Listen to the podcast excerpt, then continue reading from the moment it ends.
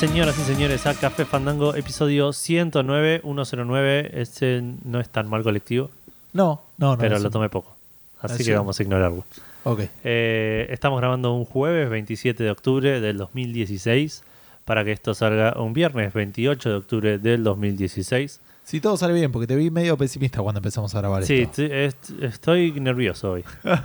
Pasaron cosas raras con la grabación. No sé. Es especial de Halloween esto, así es que el puede especial ser. de Halloween, que de especial no tiene nada y de No. Halloween menos todavía. Solo lo que acabo de decir es lo más de Halloween que Ahí terminó toda la, la- la temática del episodio. Eh, es un episodio igual medio extraño porque tenemos pocas noticias, pero para mí va a ser semi largo. En principio vamos a hablar de Civilization 6. Hasta ahí tengo.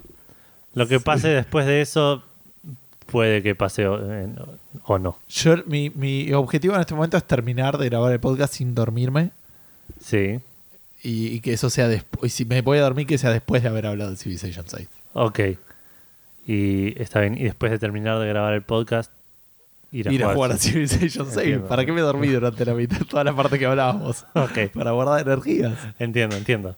Eh, vamos a hablar un poco de eso, de la pregunta Fandango, que tuvo bastante éxito, así que eso también nos va a tomar bastante tiempo. Sí. Pero también tenemos muchas noticias de Final Fantasy, por lo cual yo voy a hablar bastante también. Tenemos algunas cosas de, de Bethesda, tenemos cosas de Nintendo, que la semana pasada anunció su Nintendo Switch, de la cual hablamos bastante también. Sí, de Sony también. Tenemos cosas de De- Sony, de juegos gratis de tanto Microsoft como de Sony. Eh, y eh, anuncios, antianuncios, le- las típicas cosas que tenemos en Café Fandango. Tenemos un par de lanzamientos, todos importantes esta semana. Ningún lanzamiento, Todos. Yo To- creo que hay algunos no importantes que no los pusiste.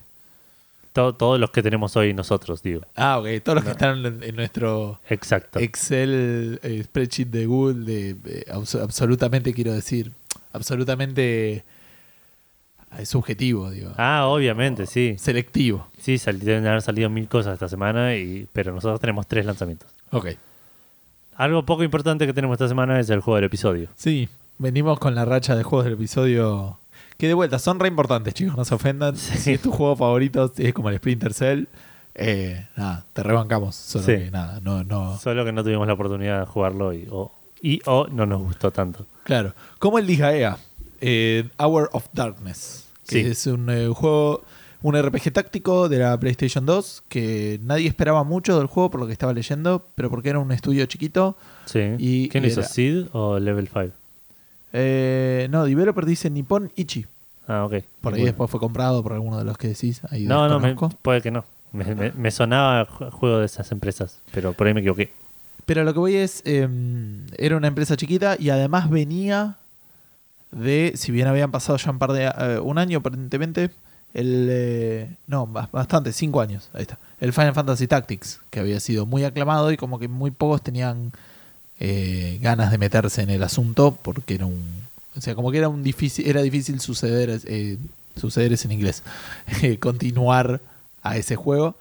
Pero ellos se animaron, fueron una temática mucho más graciosa y, y mucho más dinámica aparentemente.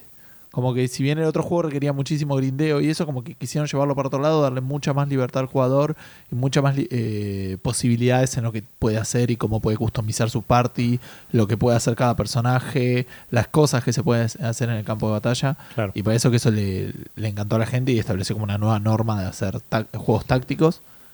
Eh, también decía como que fue muy pensado por el mercado japonés. Cuando Sí. le dijeron, de hecho, al, al desarrollador que iba a salir para América, dijo, eso no va a vender nada, chabón. Tipo, lo hice pensando en esto y parece que le fue bastante bien en Estados Unidos porque hoy en día los juegos siguen saliendo Sí, hace en poco. Occidente. El salió 5 el 5. Hace poco, porque estamos hablando de 2015, principios, poner una cosa así. pero- Puede ser, bueno, en los últimos dos años salió Sí. el 15, El casi seguro. Cinco. El, el 5. ¿El Civilization 6? Estoy cansado, chicos. Eh, pero la verdad yo lo probé un poco en la PSP, pero era cuando tenía la PSP trucha Claro. y, y probaba mil juegos. Sí, era esa época en la que la, la piratería te hace eso, te hace tener acceso a todo y darle pocas oportunidades a todo. Exacto. Eh, a diferencia de la Vita que no te da nada. Y ahí quedó. claro. Che, hoy ten- tenemos una re-release para la Vita. Sí, es verdad. Sí, yo la rebanco a la Vita, Sí. pero es gracioso pegarle. Sí. Em, Es gracioso porque es fácil. claro. ¿Vos lo, lo probaste alguna vez Disgaea? Lo jugué también en la, en la Vita, en la PSP, perdón, a, al, alguno, no sé a cuál. y dije, "Mm, pensé que era otra cosa y no.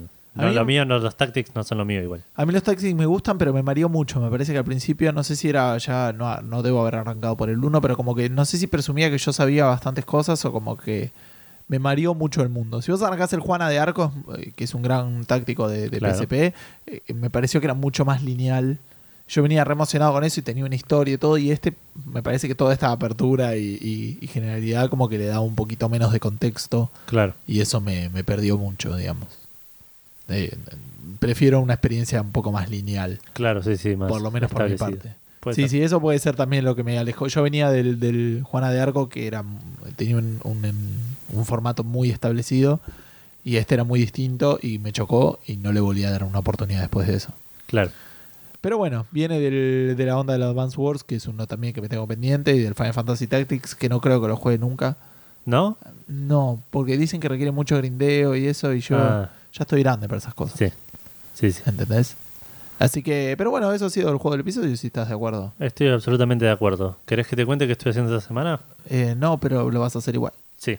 Igual no estuve haciendo mucho. Ya vas a hablar de Civilization 6 en poco tiempo. Sí, no, no es tanto. Estuve jugando Tales of Cestiria, algo que ya vengo diciendo hace un par de semanas. Avancé muy poquito. Este fin de semana no estuve, estuve de viaje, así que no, no pude jugar. Eh, así que sigo disfrutándolo. Estoy un poco cansado ya igual de donde estoy, porque estoy como desde que empecé el juego en la misma ciudad todavía. Como que me están haciendo hacer muchas cosas en, el mismo, en la misma región. Y algo que me gusta de los JRPGs es el tema de viajar ir, ir conociendo el mundo, ponele. Claro, y... ¿Pero qué estás haciendo? ¿Muchas side quest? No, no, no, porque la historia en este hasta, hasta ahora se, se centra mucho en este lugar, digamos. Claro. Como que llegué a la ciudad y me dijeron, bueno, anda acá, y volvés a la ciudad, y te dicen, bueno, anda a este lugar, y volvés de vuelta a la misma ciudad. Como que, pero está todavía en una especie medio de introducción de personajes y cosas así. Ah, debe estar en las primeras 30 Eh, horas, ponele. Eh, exacto, ponerle. Sí, no, voy. Si voy 10 horas es un montón. Ah, está bien. Por eso, sí, sí, no, digamos, es un tema de, de- de- de- de que todavía no entré. Claro. Entonces, por ahí por eso me estoy cansando, pero La historia, ¿cómo viene? normal. No- Sí, ¿Aceptable? Sí, est- está bien, es de las peorcitas de los Tales que jugué hasta ahora, pero no es mala. Eh, por ahí la estoy comparando mucho con Tales of the Abyss o Tales of Graces, que son geniales. Claro. Eh, pero ponerle con, con el anterior está bastante pareja. Los personajes me molestan un poco más porque son demasiado buenos en cierto punto. ¿Seguís con las voces en inglés? Sí, sí, ya está. Me quedé con las voces en inglés y Ok. aparte es- eh, puedo no prestarle atención a la... No te, puedo no tener que prestarle atención con 100% de la pantalla, así. Ah, eso me ha pasado un poco con el de Ponia. Que, que, por ejemplo, estoy acostumbrado, tipo, estaba no sé qué cosa, me levanto para ir a buscar algo. Digo, no, pará, tengo que volver porque no Claro, entiendo lo que. no, no, no te- le terminé estos subtítulos, pero cuando cambien los voy a saber qué están diciendo. Claro, claro. Eh, pero sí, no, no jugué mucho más. Ah, me pasó que me costó. Peleé contra un boss que me costó, entre comillas. Esto de que hablaba de la dificultad la semana pasada. Sí. No es que me costó, sino que de repente se empezaron a, mo- a morir personajes y me tomó medio por sorpresa. Claro. Como que no estaba preparado. de- Fue la primera vez que tuve que usar ítems en la batalla con él. Es como la vida misma. Tipo, vas por la vida, va todo bien y de repente se empieza a morir gente y te toma por sorpresa. Claro. Eh, así que no- yo no estuve en ningún momento en peligro y en un momento me quedé solo, creo. Claro. Pero empecé a revivir y al toque lo, lo terminamos matando. Pero como que veo que ya dentro de poco voy a tener que empezar a, a ponerle más pilas a de la batalla. Sí, es complicado eso en los juegos. Eh, no, no quiero extenderme mucho sobre esto, pero me pasó, en el juego más patente que me pasó, que recuerde, es en el Return to Castle Wolfenstein, que es el, el Wolfenstein que salió después del Wolfenstein 3D, Sí. el que decían que tenía un multiplayer muy bueno. Y un juego que lo arranqué a jugar y dije, esto es re fácil. Y, y me, medio me aburría, entonces le subí la dificultad, porque el primer nivel era fácil. Cuando llegué como al quinto, al sexto, aparecieron unas brujas nazis que me disparaban de la loma del orto, desaparecían y aparecían y me recostó ma- re- me recostaba matarlas. Es un juego que no terminé. Y dije, qué garrón. Porque no sabía, creo que no le podía cambiar la dificultad. Y eran esos juegos de, de- de shooter que pones la dificultad cuando Claro. arrancás. Entonces como que medio me engañaba. Empecé el juego normal, me resultó muy fácil, lo pasé difícil y después me resultó muy difícil, pero habiendo jugado 3-4 horas al juego. ¿me entendés? Claro. Así que es extraño eso. Sí, sí, sí. Mientras Este lo puedas cambiar, no es este tan por terrible. suerte, claro, lo puedo cambiar a, a Piacere, así que Claro. si en algún momento me hinchó las pelotas, lo bajaré y lo volveré a subir después, cuando pase la parte de me hinchó las pelotas. Bien. Em, por otro lado, por otro lado no pasó absolutamente nada porque no estuve jugando nada más. Así que eh, te doy pie para que hables del Civilization.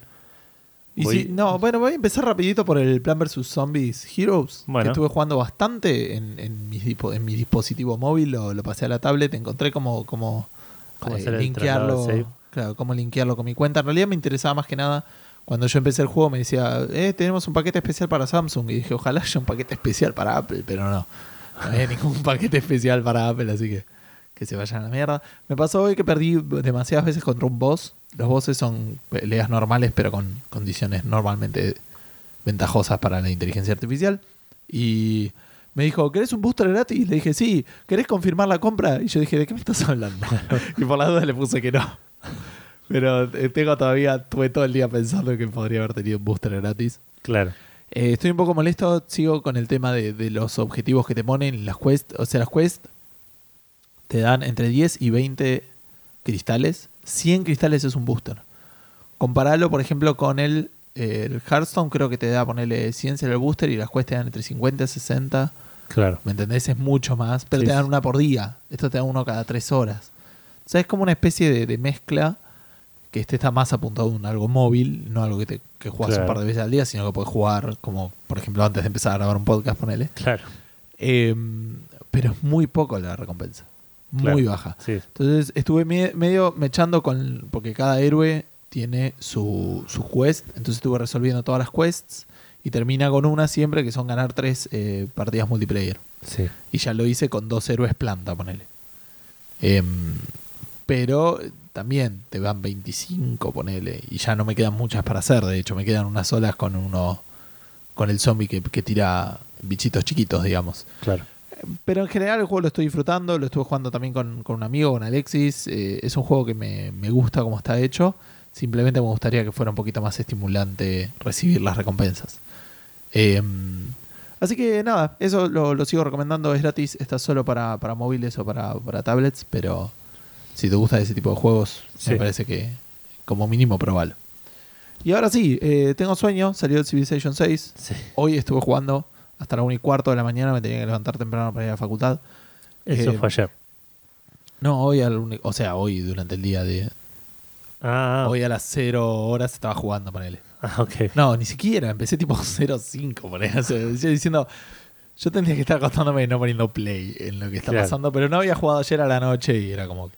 Te estaba dando una recompensa por, por la responsabilidad del Gustavo de ayer, de la, de la noche anterior. Claro, que no tenía nada que hacer a la noche. Tendría que haber pensado un poquito más que tenía que hacer un poco con esto. Eh, bueno, salió Civilization 6, te, te robo un poco las, las releases. Salió de vuelta, gracias, porque me lo regalaron para mi cumpleaños de este Sí, año. es verdad. Eh, salió, está, existe, me lo bajé, lo probé. Es un Civilization, que era algo que medio ya te había adelantado. Se Sí. siente como un Civilization, se siente como un Civilization 5. Perdón, como un Civilization, como un heredero del, del Civilization 5, que es el que más jugué. Sí. Eh, el Civilization tiene un, tiene un problema que nos pasa, ¿sabes? Eh, en, por ejemplo, en juegos de mesa. Tiene el problema que tiene un juegos como el. Este, ¿Cómo se llama? Que no te gusta. Race for the Galaxy. Ah, ok. Race for the Galaxy, para los que no escucharon el especial, es un juego de cartas. Donde consiste en un poco de estrategia de eh, ver qué, caja, qué cartas bajo, qué cartas me quedo, qué cartas uso para pagar otras cartas. Eh, y tiene el problema de que si es la primera vez que jugás, no sabes bien lo que está pasando. Sí. El Civilization tiene eso por horas y horas Claro. y horas. O sea, si te vas a poner ahora a jugar un Civilization, va a ser difícil y no vas a entender lo que está pasando. La interfaz no es la mejor para entender algunas cosas y, y eso que hay varias cosas que yo ya entiendo, digamos, y que se mantienen de sistemas anteriores. Claro. Pero aún así me cuestan ver cosas que yo antes veía más fácil, me cuesta elegir y entender algunas, algunos conceptos del juego. Y además, eh, eh, un tema es entenderlo, pero además está todo el tema de la estrategia. La gracia de los juegos de estrategia, la gracia de los juegos por turnos incluso, es armar un plan y verlo realizarse. Claro, ¿no? Y decir, bueno, y voy a hacer esto, después voy a hacer esto, y voy a aparecer esto, y después todo, todo el tema de un turno más, porque es como pasitos chiquitos claro. para ver tu estrategia realizada. Además, el Civilization tiene toda la gilada de un montón de, de estrategias en paralelo. Entonces, si estás en una guerra, decís, bueno, conquisto esta ciudad y me voy a dormir, ponele. Conquistar la ciudad y decís, ah, pero me faltan dos turnos para descubrir esta tecnología. Entonces, haces esos dos turnos. y Cuando termino eso, decís, ah, pero me falta este poquito para hacer esta otra cosa. Y así es como que se hace el ciclo. Siempre te falta un poquitito para algo.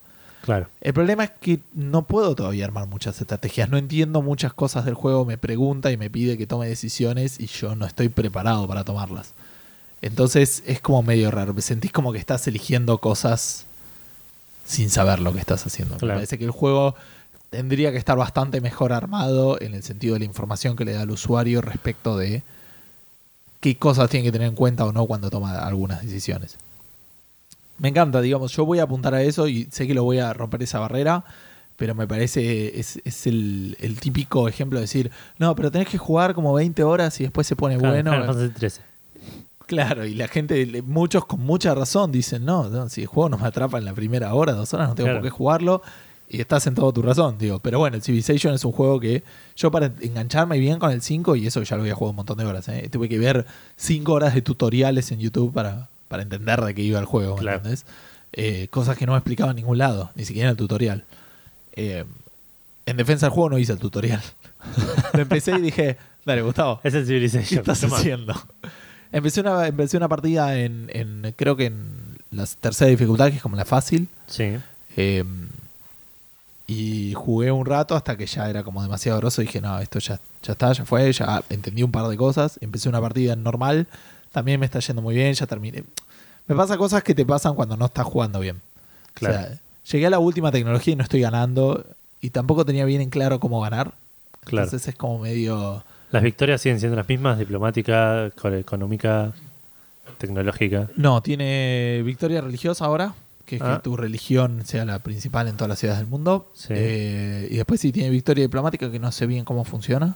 Eh, después tenés victoria, no sé si tiene comercial, tiene la cultural, que tampoco sé bien cómo, cómo se llega, y tiene la victoria por dominación. Por sí, ejemplo, no llegué a ta- estar tanto como para, para preocuparme por cómo ganar. Pero para, dijiste Y la- religiosa, perdón, tecnológica, sé que tiene tecnológica, que es otra vez llegar al espacio. Sí, pero tiene eh, está bien armado en algunas. Es un poquito más complejo. Creo que pone- es hacer una base en Marte y después recién hacer otra cosa. Ah, ok. Como tiene un po- está un poquito más divertido como está hecho por ejemplo la carrera tecnológica en el sentido en que te haces un, un, un, eh, me sale aeropuerto, pero no es aeropuerto, un ¿cómo se ¿Estación espacial? No, eh, No, sí, un- un lugar donde se lancen cohetes, Sí. digamos. Es, spaceport es en inglés, no sé cómo es en español. Pero digamos una, una cosa de lanzamiento. un espacio puerto. Un espacio puerto. Eh, sí, está el aeropuerto, el. No, el puerto. Puerto. El aguapuerto y el espacio puerto. Exacto. El español funciona así, ¿no? Eh, y como que haces un par de, de- de- de- de cosas un poco más. Porque en el otro tenías que hacer siempre partes de un cohete y ya estaba. En este, como que hay medio carrera espacial de el primero que llega a la luna, el primero que Claro. llega a Marte, por ejemplo, ese tipo de cosas. Eh, entonces medio que estoy apuntando a ganar tecnológicamente o religiosamente y no entiendo muy bien. Tecnológicamente yo tengo todas las tecnologías, pero me falta hacer eso. Claro. Y yo lo más probable es que gane. Digamos, no, no creo que vaya a pasar nada en esta partida. Em, pero bueno, entonces eso. Primero es un juego que es difícil entrar y engancharse sí. porque requiere mucho tiempo de uno para entender lo que querés hacer. Una vez que entendés lo que querés hacer, estás mucho más cómodo. Bueno, por eso es un juego tan que- medio de nicho, digamos, ¿no? Es un tri- ya vamos a hablar un poco de esto en, en, en- en algunas de las noticias, pero digo, no es un juego de, de- de- de primera plana, ponele. No, no, no, no, no, eh, Y además de que es exclusivo en PC, digamos. Claro. Si bien estuvo en consolas, es como. Sí, sí, su, su corazón está en la Su PC. corazón está en la PC y se mantiene ahí. Claro. Em, sí, sí, sí. Entonces eso, tiene, tiene un tema de, de que hay que entenderlo. Un ejemplo más que tengo es, eh, cambiaron un poquito cómo funciona la cultura, que la mezclaron con los gobiernos y está bastante piola. Ah, Porque en realidad tenés, vos vas investigando tecnologías, pero también vas como investigando culturas con los puntos de cultura. Y eso em, te desbloquea cartas. esas cartas son beneficios que vos podés elegir para tu gobierno. Entonces, según el gobierno que tengas, los slots que tenés para, por ejemplo, un gobierno, al principio ponele, tenés creo un gobierno que no me acuerdo cómo se llama, ponele que no tiene nada, pero Sí. que tiene una carta militar y una carta de comercio, por decir algo. Sí, Pero después, si elegís monarquía, por ahí tenés dos cartas militares, una de comercio y una de cultura, por decir algo. Pero si elegís eh, autocracia, tenés tres de combate y nada más. Es como que los gobiernos te permiten usar más o menos bonuses de los distintos tipos. claro. Tenés incluso algunas que son comodines y puedes elegir un bonus de cualquier tipo posible. Eh, pero es un quilombo. Porque si te o sea, cuando lo ves, vos tenés que pensar en los, buen- en los bonus que tenés y, y cada tanto vas desbloqueando cartas nuevas y compararlas y elegir. Y yo ya hace rato que incluso en la partida que estoy, que tipo lo paso, ni, ni miro lo que sale, no pienso en eso, porque si me tuviera que pensar a. No, porque ¿qué me conviene? ¿Ganar más uno por, de oro por turno por las trade routes? ¿O ganar más uno de, de diplomacia con las cosas por cada vez que hago tal. ¿Me entendés? Es como que son tantas variables que Claro. tengo que comparar que tipo te- lo anulé completamente. Saqué más o menos de vez en cuando, cuando sale, digo, ya pasó un rato largo, lo vuelvo a revisar, acomodo Claro. lo que va, confirmo y, y después por cinco o seis veces que vaya desbloqueando ni lo miro. Porque realmente me, te, te abruma. Eso, Sí, me sentí sí. abrumado en, en varias partes, digamos. Eh, respecto a los cambios de las, de las mecánicas, para los que hayan jugado Civilization más viejos, se los comento brevemente. El punto más fuerte, que era lo que ya veníamos anunciando y ya se, se sabía, era el tema de que las ciudades están medio como desagregadas ahora. Ah, Eh, que le- no entiendo la. es, una, es bastante interesante. Vamos a hacer, vamos un, un paso para atrás antes. En el Civilization vos tenías trabajadores. Me encanta porque te- quiero mencionar algo muy cortito y ahora, y ahora es bastante interesante. Vamos a ir un paso para atrás y Vamos vamos a- a aplicarlo todo. Claro, vamos a empezar. En el Civilization 1, no, se juega el 5, digamos. El, eh, vos tenías constructores, ¿sí? Los constructores te permiten eh, construir, eh, ¿quién lo hubiera dicho? Eh, perdón, trabajadores, no constructores. Ah, En ok, este juego Entonces es más sorprendente. Claro, vamos de nuevo. Los trabajadores te permiten construir. Eso ya, eh, por lo menos no es, no es obvio. Eh, construir mejoras sobre las cosas que ves en el mapa y construir caminos, ponele. Y alguna que otra cosa más si te dieron Sí. una bomba nuclear en los que limpiaban el Fallout y Claro. todo ese tipo de cosas. En este juego no hay, no hay trabajadores, se llaman constructores. Primera diferencia sustancial es que se agotan. Los trabajadores estaban desde el principio de tu civilización hasta el final, del- hasta que te fuiste al espacio, ¿me entendés? Claro. Y la unidad estaba ahí. Acá el constructor hace tres construcciones y desaparece del mapa. Ah, mira. O sea, esa estrategia te cambia un poco. en- en- porque antes normalmente tenías un trabajador por ciudad, por ahí dos, si estabas muy al principio. Claro. Y después por ahí los ibas matando. o- o- no sé, los ibas. mm, Sí, o matando porque te consumen oro. Claro. O usándolos. Cada vez que hacías una ciudad, por ahí mandabas cinco ahí, ese tipo de cosas. Ya no tenés que hacer caminos con los trabajadores. Los caminos los hacen los traders. Cuando van a una Ah. ciudad, como que van haciendo camino, ¿me entendés? Claro. En ese sentido también está bueno. Tiene como sentido, aparte, porque los caminos me imagino que se generaban así en algún momento. Y más o menos, sí, sí, el, el que iba, el- sí, se iba El- haciendo camino, al claro. andar, digamos. Tal cual. Eh, como decía, ¿quién era ese? ¿Serrat era? Caminante no hay camino, se hace camino al Este es un y todo podcast de videojuegos. Gustavo hablando de música española. Por suerte. Un saludo a Dan Fernández. Eh, Serrat es español. Ah, sí, claro que Serrat es español. bueno, aparte no sabemos si era Serrat. Eh, Sí. Bueno, eh, ¿qué estaba diciendo? Bueno, lo de los caminos entonces está bueno. Bueno, volviendo entonces al tema de las ciudades. Antes, digamos, vos la ciudad la construías y le ibas eligiendo qué construir y se iba construyendo todo en el núcleo de la ciudad. Sí. Eh, y los trabajadores se encargaban de todo el resto. Sí. Ahora los trabajadores mejoran las cosas que están en el mapa, o sacan, o sacan un bosque, ponele, o ese tipo de cosas, o un pantano, plantan, hacen una granja y ese tipo de cosas. La ciudad, si vos haces, por ejemplo, una maravilla, parecido al ciber de mesa, elegís dónde ponerla y te toma ese lugar.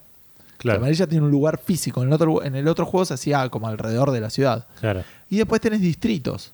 Puedes hacer un distrito militar, un distrito de entretenimiento, un distrito cultural. Y esos distritos son lugares en el mapa que te toman un, Claro. un espacio donde antes había algo. Entonces tenés que empezar a decir, bueno, ¿qué me conviene? Poner el distrito, sacar estas ovejas o, o perder esta, esta, esta colina o no lo puedo poner en la colina, pongo el terreno eh, sagrado. Y no es hago todo de todo, porque solo la mayoría de las cosas las construyo a través de distritos. Sí. Entonces, si no tengo el distrito, no puedo construir los edificios de ese distrito. Claro.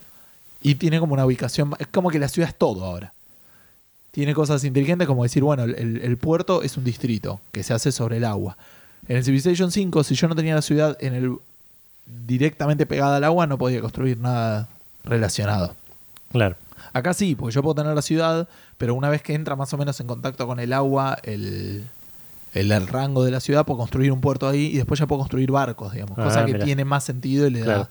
Te, te, te aliviana un poco más construir ciudades, porque aparte te conviene a veces hacerla medio lejos del, de la costa. Sí, sí, para que no te ataquen tan fácil. No, pero aparte la costa es, es como que te da poco. O sea, menos que haya peces, claro. es, es tierra que no puedes construir y, y que te dan poco recurso, digamos. Entonces, normalmente te conviene, te conviene hacer eso.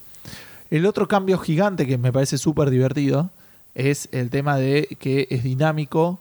eh, no es dinámico, mejor dicho, pero como que vas adquiriendo boosts o, o impulsos a las tecnologías y a las culturas en función de lo que haces. Que era lo que decían ellos. Entonces, si vos fundás una ciudad en el océano o cerca del océano, Sí, te va a decir, ah, bueno, tenés un boost para investigar eh, sailing, que es el ejemplo típico. claro. ¿Entendés? Si no lo puedes hacer, pero vas a tardar más. Si mataste tres bárbaros, tenés un boost a una cultura más militar. Si eh, eh, conseguiste tres recursos, hiciste tres minas, tenés más chance o más, te- más para encontrar carbón. ¿Me entendés? Es como que vas, eh, en función de lo que vas haciendo, te va liberando tecnologías. O por ahí puedes decir, bueno, voy a hacer estas cosas para que me facilite esta tecnología o esta cultura. Claro. Y es un juego más dinámico. A diferencia, ellos lo que quisieron apuntar es que un jugador de Civilization 5 se sentaba y ya tenía su estrategia armada. Sí, Buscaba un poquito cómo sea, pero se adaptaba muy poco al medio. En cambio, acá es como que tenés que adaptarte un poco más al medio y, a- y reaccionar a lo que hay. Obviamente lo que está generando a mí ahora, que estoy decidiendo poco, es elijo si tengo boost en alguna, elijo, elijo esa y no, ni me preocupo qué hace ni claro. qué necesito para las otras, pero bueno, no estoy todavía en esa etapa, digamos. Otra, por ejemplo, es el, primera unidad de rango es un tipo con ondas. Si matas a alguien con un tipo con ondas, te da un arque- eh, te da un boost para investigar arquería. Ah, mira. Así, digamos, como que es bastante copado. Te da un objetivo para jugar, como diciendo, bueno, quiero llegar a esto para tener un boost. Y por otro lado, te da una pista de, bueno, puedo investigar esto porque ya hice una parte. Me parece que está copado y que tiene un, un potencial importante. Claro. Otra cosa que fue muy criticada y, no llegué a jugar lo suficiente como para verlo tan, tan mal es el tema de la, eh, de inteligencia artificial. Sí me ha pasado de... Yo juego ahora con Gandhi y tengo a un eh, griego, que no tengo idea quién es, pero tengo un griego ahí cerca que sistemáticamente durante muchísimo tiempo estuvo a los tres turnos diciéndome, chabón, vos tendrías que estar investigando más porque eh, es- sos un chiste de, la investigación y a los tres turnos me decía, estoy re asombrado de, la- de- de tus proezas tecnológicas. O sea, Claro. era alguna, algún algoritmo ahí que estaba o pasaba de serlo mejor a hacerlo peor por ahí porque había una tecnología que no tenía, entonces Claro. veía que, que estaba re atrás, pero por otro lado estaba re avanzado, entonces me, me alababa. Y es medio caótica, no me pude hacer amigo de nadie con la computadora, siempre están ahí al borde de atacarme, siempre Claro. son violentos. Los bárbaros están bastante molestos. Es algo que medio apuntaron con el desarrollo, digamos, eh, como que apuntaron un poco a decir, está buenísimo que te dediques a la cultura, que te dediques a, hacer que sea tu civilización, pero no existe una nación sin un ejército. Entonces, no puedes desestimar absolutamente lo Claro. que es. Por más que a uno le gustaría, digamos, no, no. El- había una de las reviews que decía, no existe el mundo de John Lennon, no estamos Claro. como en Imagine. Y si no tenés un ejército y la gente ve que tenés cosas, te las van a venir a sacar. Entonces nadie te está diciendo que vayas a sacar, pero defendete. Sí. Y eso lo hicieron, pareciera, eh, enchufa- eh, digamos, empujando un poco más a los bárbaros. Entonces, eh, los bárbaros son un poco más molestos y como que eso, aunque no estés en guerra con nadie, te obliga a no Ah, desestimar. Claro, sí, sí. Entonces, por ahí, si estás en guerra, tampoco estás tan en bolas, como por ahí te pasaba en el Civ 5. Que una vez que liquidaste y no te aparecía ningún bárbaro, te O olvidabas. en el Civ de mesa. O en el Civ de mesa, ¿me entendés? Que si estás jugando con Federico, ex Sí. invitado de Café Fandango, Sí, sí, que no, no, tenés- no nunca tenés que desestimarla. lo militar. No. Eh, pero bueno, en general corre bien, eh, no, no tuve muchos errores, me tarda mucho en, en cargar una partida, pero los turnos los pasa más o menos rápido. Estéticamente no noté, mucha gente le molestó el- en la nueva estética más, más cartoon, yo no la noté tan molesta. Sí. Me pasó que cuando te van a hablar los, los líderes de otras civilizaciones, a veces te hace toda una cinemática, no una cinemática, te te hace como toda una acción y te lo repite y ya sabes lo que te está diciendo, tenés Claro, que saltearlo, es sí. medio incómodo. Pero no tengo igual mucho más para decir, ¿eh? O sea, tipo, jugué dos partidas, eh, el juego me viene entreteniendo, me- lo siento como un Civilization, tengo que aprender un montón. Hay cosas que todavía sigo, o sea, hay, hay, hay todo mecánicas del juego que no estoy ni dándole bola, como la religión o como el tema del turismo. Y estoy todavía intentando entender lo básico. Reemplazaron la felicidad por lo que se llama amenities.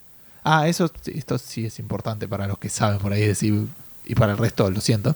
Pero digamos, la felicidad ya no se maneja a nivel nación. Las cosas se manejan a nivel ciudad. Sí. Las ciudades también necesitan tener lugares para que la gente viva. Entonces tenés que pensar un poco, no solamente comida, sino además housing, se le dice. Claro, sí, sí. Entonces tenés que ubicar, tenés- o incluso hay un distrito que puede ser un barrio. Entonces es un barrio ahí Claro. y, y en función de si está cerca del mar va a ir más gente, si lo pones al lado de una fábrica no le va a gustar, entonces va a haber... Medio simcitesco. Claro, pero muy simplificado. Simplificado, digamos, sí, sí, obviamente. Cuando vas a elegir un neighbor, te dice, un neighborhood, te dice dónde, eh, o sea, cuánto te da de housing en función de dónde lo pongas. Claro. Puede ser una pavada, ¿me entendés? Si lo pones cerca del mar, decía, por ejemplo, está al lado de una, una maravilla. Pero como que está bueno porque en el otro, si te dedicabas a, a la guerra y a crecer ciudades, era una preocupación constante y molesta mantener a tu civilización contenta. Claro. Acá si bien es por, es por ciudad, entonces es un poquito más light y no te afecta tanto. No es que todas tus ciudades van a producir menos y re poco Sí. porque estás en guerra. Eh, Es un poquito más manejable y, y- y, nada, te da un poco más de libertad de las acciones que tenés que hacer.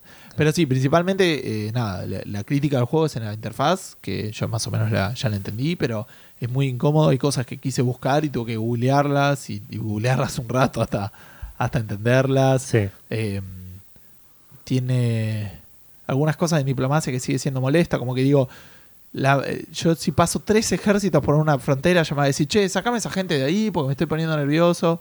Y vos le decís, bueno, está bien, o le podés decir no, eh, o le podés declarar la guerra. Pero vos no le podés decir eso.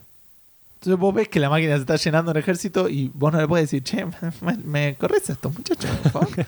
o no, que te digan, como que vos estás No puedo salir con el auto, me las mueve. Estás jugando bajo otras reglas y eso es un toque, se nota y es un toque incómodo. claro. Eh, tiene un par de cosas que están piolas, como diciendo, bueno, ahora puedes declarar la guerra con un motivo. Si lo, si lo, deman- si lo demandaste, no, porque vos tenés una manera como decir, eh, no me sale, denunciaste, eh, lo denunciás por algo y después podés declarar la guerra con un motivo. Entonces, Claro. el- la penalidad que tenés a nivel de las otras civilizaciones es menor. ¿Me entendés? Siempre y cuando el motivo sea válido. Siempre y cuando sea el motivo sea válido. Entonces tiene, tiene realmente cosas que tengo que ir descubriendo, pero bueno, la, la inteligencia artificial es medio rara, el- la interfaz podría ser mucho mejor y la, la explicación de, de qué hay en cada lado también. Claro. Eh, y para los que no lo jugaron, saber que es un juego que le Sí, vas sí. a tener que dedicar un tiempo largo A aprender a jugar. a aprender a jugar. Una vez que aprendes a jugar es divertísimo porque es Si te gusta ese estilo de juego. obvio, si, si llegaste hasta ahí, digamos. Claro. Pero una vez que entendés lo que estás haciendo, decís, ahora voy a hacer esto para hacer esto, para hacer esto, es fantástico. Pero hay que llegar a ese punto. ¿Vas a ver videos? Eh, no, no creo que haya tantos todavía, presumo que sí. Voy a ver. Pero sí, no, no me molestaría, digamos. Hubo una época en que yo para jugar en más difícil empecé a ver gente jugando en difícil y aprendí un montón de cosas. No, mira. Por ahí hago algo así en su momento. Eh, que te van explicando y te va diciendo que, cómo funciona. Claro. Eh, pero básicamente, quien hubiera dicho, estuve jugando esas dos cosas. Civilization 6 en casa, murió el Titan Quest, murió el, el Sí, sí. Diablo 4, murió mi vida social, murió. Diablo 4 no existe, Gustavo, basta. Ya va a existir, Edu, ya va a existir. Bueno, ¿te parece que arranquemos con los lanzamientos de esta semana? Yo en algún momento, ¿Salió el bajo el con bajo los consejos de nuestros amigos de, de Gamer con Mate y e Insert Coin, Ex Insert Coin. ex Inter- Insert Coin, había dicho que íbamos a tener cortinas. Fuera del aire esto, ¿no? Pero que íbamos a tener cortinas por ahí para las No, secciones. no, esto no es fuera del aire, esto está haciendo ahí en el aire. No, no, no, obviamente, pero digo, en- fuera Y del tener aire, cortinas fuera del aire no tiene sentido. ¿Cómo decirlo? por ahí Che, están. grabamos en 5 minutos del podcast, dale. Pero me, me, me, me, me, te tipo una botonera en el celular para poner cortinas en la vida real. Pero bueno, fuera del aire. Y ahora vamos a comer. Ta, ta, ta, ta, ta, y pone la música con el celular. Me voy a dormir. Bueno, Hola. Vengo a ver al médico. Chan, chan, chan. ¿cómo que esto no es gratis y dura 5 segundos? Yo estoy curado, ya me puedo ir. Eh, bueno, sí, yo en fuera del aire había dicho que en algún momento íbamos a tener cortinas, idealmente esta semana.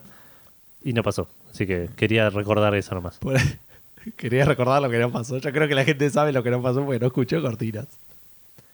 ¿Decís que la gente sabe lo que no pasó? Eh, Todo lo que no, No, pasó. todo lo que no pasó, obviamente no lo sabe, pero si le preguntás, sabe que no pasó. Claro, si vamos chequeando cosa por cosa, yo entiendo que identifican qué pasó y qué no Sí. pasó. Yo creo que hasta ahora pues, le preguntás, ¿hubo cortinas? No. ¿Gustavo sabe algo de música española? No. ¿Me entendés? Hay como ciertas cosas que están establecidos. que se van claro. Eh, ¿estuvo, Bueno. ¿Estuvo durmiendo bien, Gustavo? No, No, claramente que no, eso no decía falta que escuchen nada. pero Sí. Salió el Civilization 2. Medio, episodio de Café Fandango y ya más o menos lo sacaba. Claro. Eh, bueno, salió el Battlefield 1. Esto salió la semana pasada, pero fuera de nuestro rango de, de lanzamientos hasta el día que grabamos el capítulo de la semana pasada, así que lo vamos a ver esta semana, muy rapidita, rapiditamente. Salió en esta semana Fandango, eso es lo que estás queriendo decir. La semana. Fandango es de jueves a jueves, digamos. De, de- sí, de viernes a jueves. Dale, sí. Eh, salió para PC, PlayStation 4 y Xbox One, sale 60 dólares. Tuvo muy buena recepción de parte de críticos, buena recepción de parte de jugadores. Ajá. Es un Battlefield 1, el, el mayor appeal, digamos, el mayor, la mayor atracción parece que es el multiplayer. Ese multiplayer que está en la primera guerra que la gente siempre quería. Exacto, sí, que tiene esos multiplayers aparte medio masivos de 32 contra 32, que son una locura. Sí. Los mapas son gigantes, estuvimos viendo videos eh, por ahí de- de- del juego, el juego se ve increíble. Sí, estéticamente es muy lindo. Sí, eh, así que Vendían todo eso, no sé cómo habrá ido, pero vendían todo eso de, em, de que se va rompiendo, si se cae algo, se hace un agujero en el piso y queda para toda la partida. Como muy persistente el daño en el mundo y esas cosas. Claro. Y sí usa el motor este Frostbite, imagino, así que. Claro. Siguiendo, salió el Civilization 6. Solamente para PC. ¿Querés contarnos un poco? que- la ciudad. eh, Bueno, sale 60 dólares. Pero no le digan a Gustavo porque se lo regalamos nosotros. ok. Eh, tuvo muy buena recepción también de parte de críticos. Buena recepción de parte de, de jugadores. Ajá. Me resulta extraño eso. Siendo un Civilization 6, me parece, siendo un Civilization, digo, me pareció que iba a ser un juego que iba.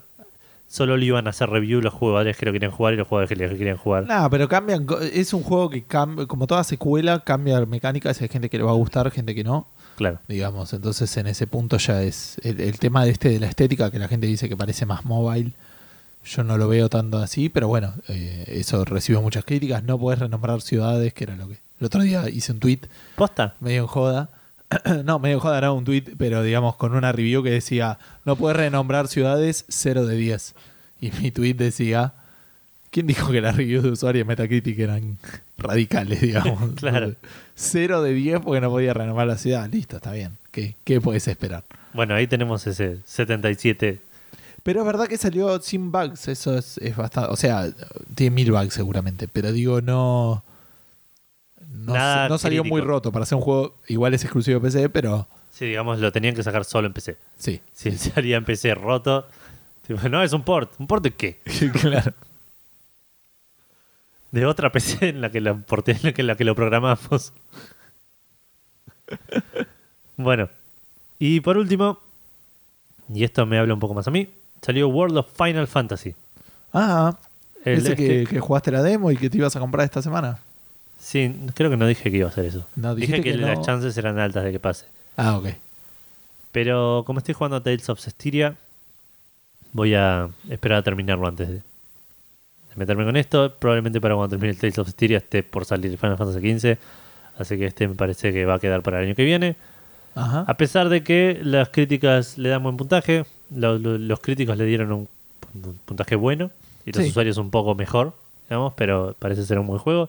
Salió para PlayStation 4 y para Vita. Para PlayStation 4 sale 60 dólares, para Vita 40. Es raro eso. O sea, no es cross-buy, No es crossbuy, claramente. a menos Eh, que la versión de Play 4 se venda en Steam y la versión de, de Vita se venda en Google Games, ponele. Claro. según tu esquema. Pero pe- se ve considerablemente mejor en PlayStation 4, obviamente, por razones obvias, digo. Sí, sí. Em, Para Play 3 no salió. Para Play 3 no, solo Play 4 y Vita. Y probablemente lo compre en algún momento, pero como ya dije, estoy con Tales of Styria y después voy a estar con Final Fantasy XV va a quedar relegado ¿Cuánto falta para Final Fantasy XV? 32 días. ¿32 que sale en, diciembre? No. El, el 29 de noviembre. Ah, me confundí con días hábiles, por eso dije días. ¿Quién habla en días? No soy el correo. Hoy estuve viendo algunas cosas de proyectos y suele medir en días hábiles. Entonces Ok. digo 20 días hábiles, un mes, 30, pensé que dijiste mes y medio. Bueno, eh, y salió una noticia al respecto de esto. anunciaron el primer DLC que se viene. El personaje Sora de Kingdom Hearts, otro juego del que vamos a estar hablando hoy, Ajá. va a llegar a, World of Final Fantasy en forma de DLC gratuito. Los, el World of Final Fantasy, algo que no sé si nombré, si lo mencioné la, la- la vez pasada, que tiene como summons, que Sí. son personajes que en la demo estaba Tidus. Dijiste que estaba Tidus, eso me acuerdo, sí. Y este DLC sería un summon que es Sora de Kingdom Hearts, que va a ser poder usar durante las batallas del World of Final Fantasy. Genial. Esto va a salir, no dijeron la fecha, pero va a ser por tiempo limitado. Cuando salga eh, este invierno, dijeron, así que estamos hablando de diciembre, febrero. Ajá. Y como dije recién, va a ser por tiempo limitado, gratuito, así que eh, aunque no lo tengas el juego, yo si tenés planeado comprarlo, yo lo, lo bajaría igual y, Sí, obvio. y Eh, cuando lo tengas lo, ya lo tenés antes. Claro, podés comprar DLC de juegos que no tenés. Entiendo que sí, yo hice eso con el, PlayStation. con el PlayStation Battle Royale. Ah, mira, lo reusaste. Un montón. Pero bueno, esos fueron los tres lanzamientos que tuvimos esta semana. Como dije antes, bastante grandes, digamos, tres AAA. Así que te veo con cara de duda. No, sí, está bien, pero nada, me, me hicieron una pregunta que no debiera de responder ahora. Ok. Mañana tomo examen y te están preguntando a las 10 de la noche del día anterior. Y le voy a responder, pero después. Sobre, Ok. sobre Store Procedures y Triggers. No tiene Es que como ver. si el profesor no hubiese hecho el examen a esta, a esta No hice el preexamen, boludo, de la puta madre. No sé cómo voy a hacer mañana. Bueno, no sé cómo voy a hacer para jugar a Civilization 6. Esa es Claro, sí, preocupación. sí. No, no, el examen no tiene nada que ver. Tipo, es- de alguna manera Es- tienes que poder hacer todo. Es algo que no me Y deja jugar. Civilization 6 no puede ser. No, no, no, es- no, no puede ser abandonado. Exacto. Em, no, eh, la primera noticia está relacionada un poco con esta sección, por eso la pusimos primero, que tiene que ver con las reviews. El otro día nos preguntaban, a veces lo mencionamos más y otras veces menos. Nosotros estamos solemos ver en Metacritic eh, y, en, y en OpenCritic ver la recepción de los, de los, de los críticos, para la, la redundancia. Eh, mañana sale el Skyrim Special Edition. ¿Sí? No sé si sabías. Eso va a ser un spoiler, si quieren. Es un spoiler del, Del episodio de la semana que viene de, de de Café Fandango. 110, che, lindo, lindo número. Sí. Eh, me voy a olvidar de eso. Eh, mañana sale el Skyrim. No hay reviews del Skyrim. ¿Por qué? Porque Bethesda, al igual que como hizo con el Doom, estableció una nueva política de no dar copias de reviews antes de que salga el juego o un día antes de que salga el juego, que es lo mismo que no darlas. Claro. Esa es la primera noticia. Entonces, quería mencionarla simplemente porque va a tener un impacto, va a tener un impacto en, eh, eh, una boludez en nuestro podcast, digamos, por esto de que igual ya para la semana que viene va a haber reviews, Sí, pero si saliéramos los jueves, los viernes, por ejemplo, hubiéramos dicho salió hoy, no tenemos idea cómo fue. claro. Pero es una política que daña a todos, menos a Bethesda. Y está en control de Bethesda, así que digamos, tiene todo el sentido, no, no, no. No voy a defender, o sea, no quiero defenderlos en el sentido de que me gustan los juegos de Bethesda y no quiero que piensen que va por ese lado, digamos. Económicamente solo tiene sentido hacer eso, si tenés suficiente espalda para generar hype.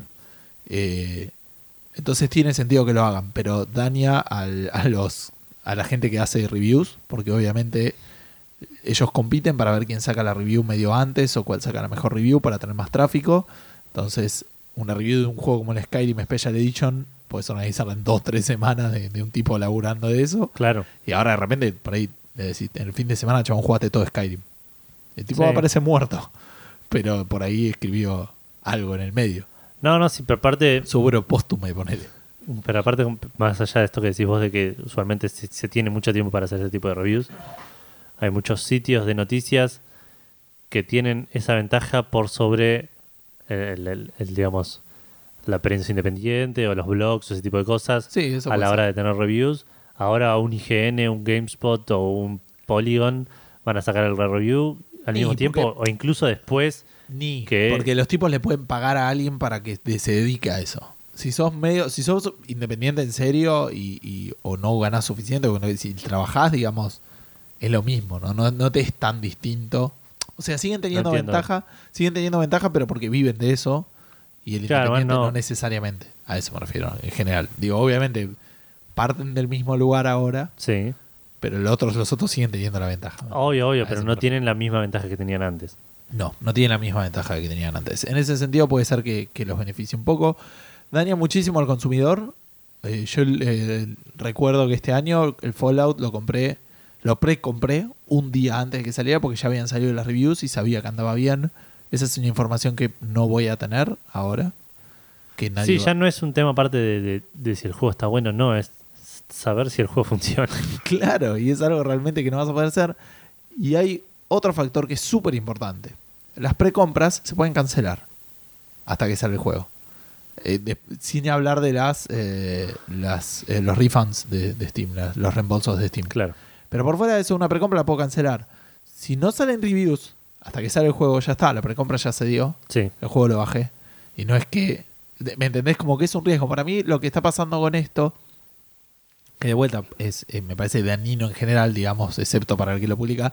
Es muy parecido al motivo por el cual no hay demos. En el sentido en que una demo normalmente solo te puede disminuir casi la cantidad. A menos que Sí, sea sí. Que, te, que te genere mucho hype o genere mucho. Sí, sí, de todas las jugar. cosas que pueden pasar después con una demo, en su mayoría son malas para el juego. no le anda a la persona, no lo compra, no le, ¿cómo se llama? No le gusta, eventualmente no lo compra. Este, Sí, había una lista, había los chicos, de- los muchachos de Extra Credits habían hecho Sí. como un video en el que explicaban un poco así las posibilidades que había, en el que decían cosas como yo lo quiero comprar, lo juego, no me gusta y no lo compro.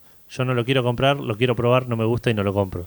En- Entonces como que en esa combinatoria había un porcentaje de 25% de chances de que jugar la demo te haga comprarlo. Ponele. claro, si, él, si fuera al azar, no es al azar. No, no, obviamente. Pero no. si fuera al azar era una de cuatro, digamos. Claro. Una cosa así. Y con las copias de reviews también, digamos, pasa algo parecido. Eh, a menos de que generes un, un mucho hype y todo ese tipo de cosas, eh, pero si podés generar hype y no que no pase por las reviews, que es mucho más fácil porque pasa por un departamento de marketing que está especializado en eso, entonces es mejor. Porque antes vos tenías que los reviewers tenían que decir, che, que un juego, que un juego, la gente se emocionaba y lo compraba. Ahora tenés a la gente misma diciendo que un juego, que un juego, un juego que no salió. Sí. Te estamos todos mirando No Man's Sky. Entonces, este. Si tenés a la gente, tenés un ejército de fanáticos que andás a ver de dónde salió, pero ya sabes cómo crearlos y cómo manejarlos, digamos. Claro. Ya está. Las reviews solo pueden hacer daño. Imagínate lo que hubiera sido el No Man's Sky si se hubiera sabido que el juego era mediocre Claro. una semana antes. La cantidad de precompras que se les iba a caer a esos tipos no tienen nombre. Sí, sí. Entonces, simplemente esto, un- te- perdimos a un, a un publisher más que, eh, que entregaba copias. Eh, no era que en Café Fandango íbamos a recibir muchas copias para review, digamos. Eh, Aparte de que no es un publisher que saque juegos tan, tan seguido. digamos. tan seguido. Pero bueno, este año ya sacó el Doom y ahora va a sacar el Skyrim Special Edition, que también es Sí, medio un remaster. Pero Sí. Que eh, nota totalmente aparte, me gasté 25 dólares en comprarme todos los DLCs para tener el Skyrim Special Edition. antes de que salga. No sé si tenía mucho sentido, pero después- hace, hace rato que tengo ganas de volver a jugar Skyrim y uno más uno es dos. Sí, sí. Así que en los momentos en los cuales no esté jugando Civilization 6, por ahí en algún momento vuelvo Al Skyrim. al Skyrim a ver cómo, cómo me va con eso.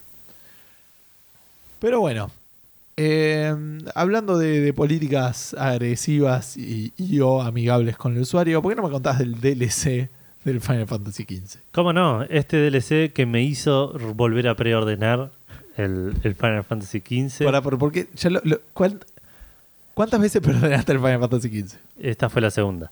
Ah, pensé que habían sido tres. No, no, no, lo preordené. Y cuando lo retrasaron, Sony tiene esa.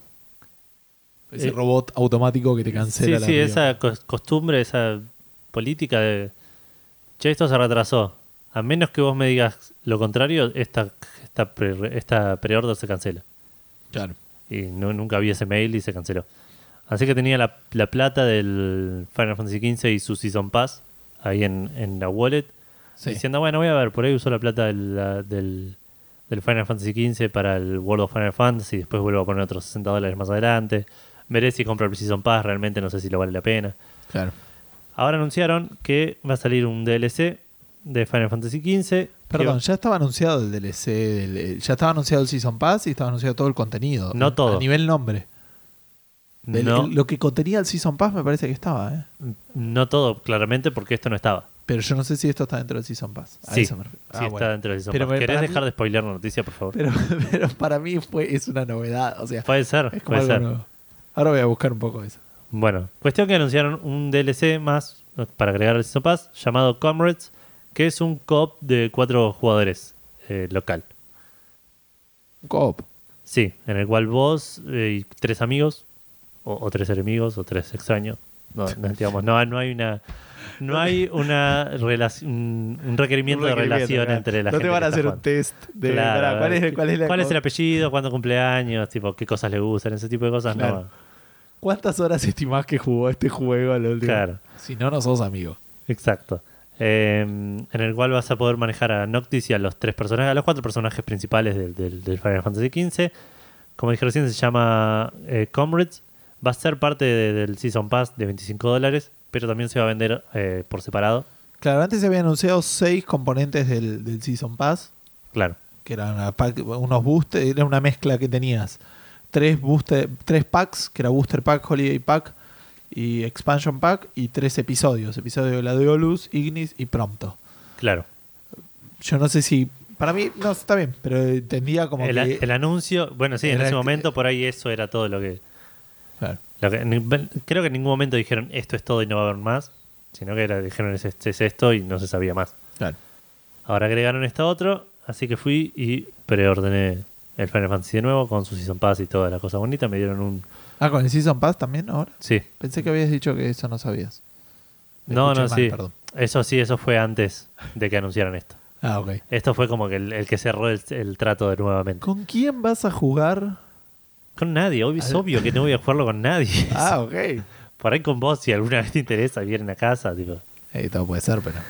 Eh, pero sí, el juego, el juego, como dijimos antes, sale el 29 de eh, noviembre. Si no estoy mal.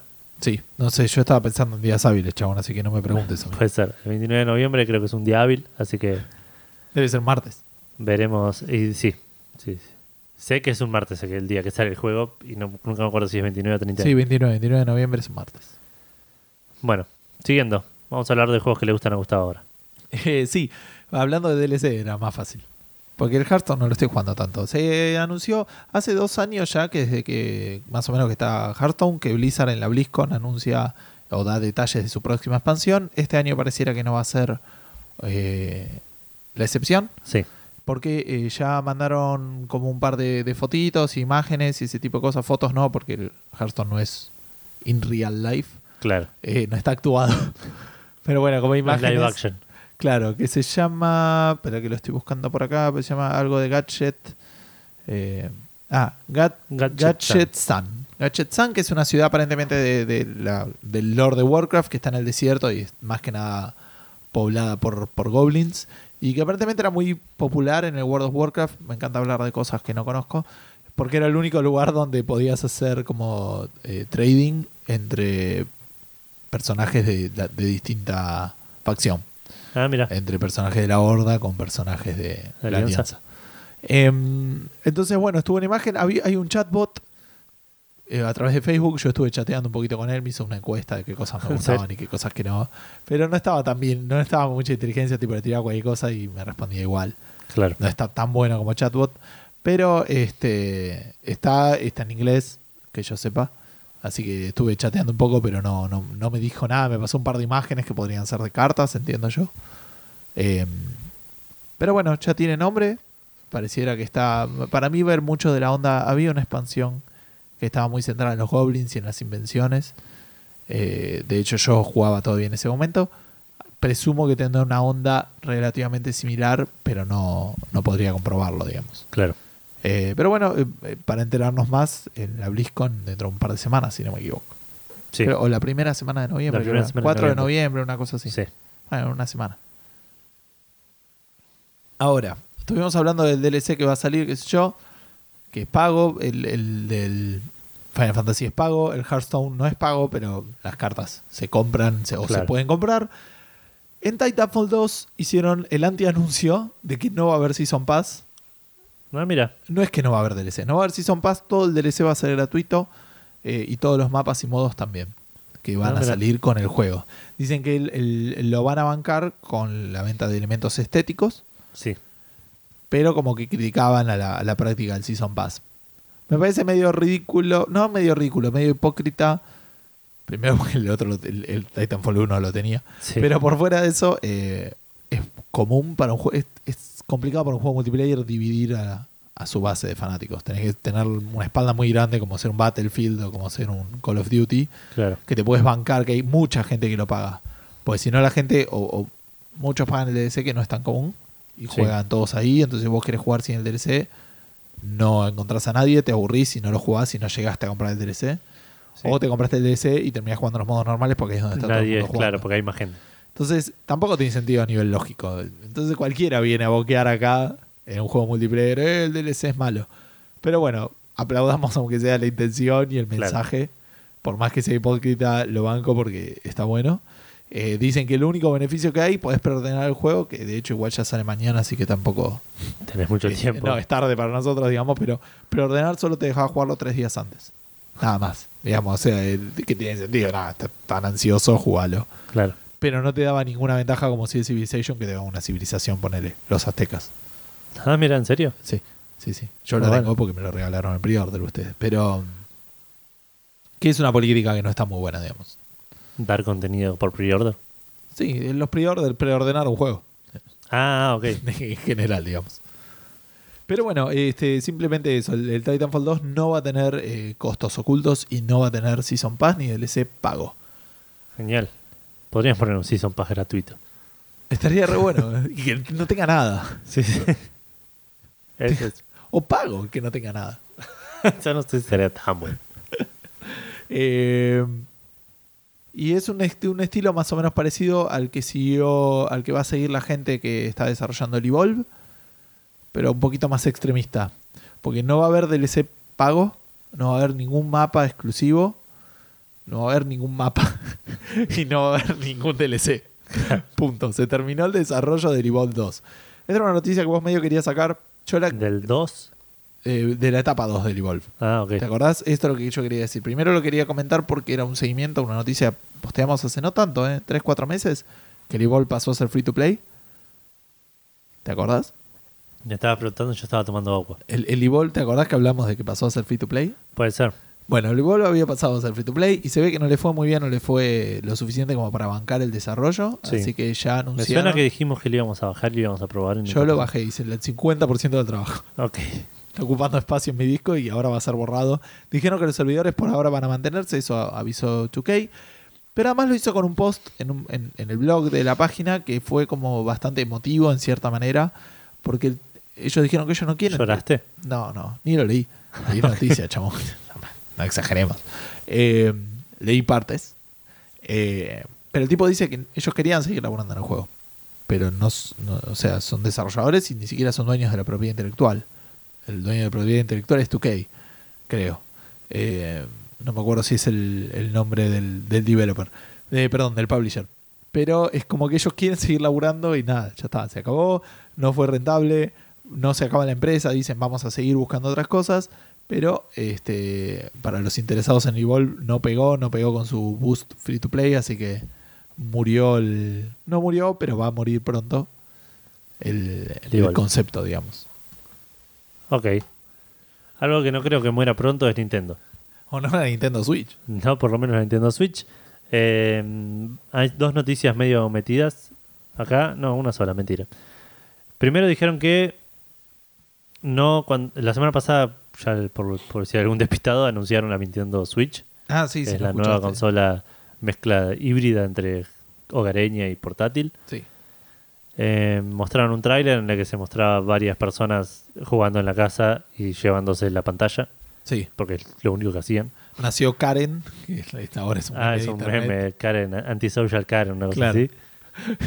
Están todos en la fiesta y Karen viene con su, con su- Nintendo Switch y nada, todos tenemos que jugar a Nintendo Switch. Claro. Eh, y a Nintendo salió a decir esta semana que con ese tráiler nos mostraron todo lo que querían mostrar de la Nintendo Switch, Qué bueno. claramente.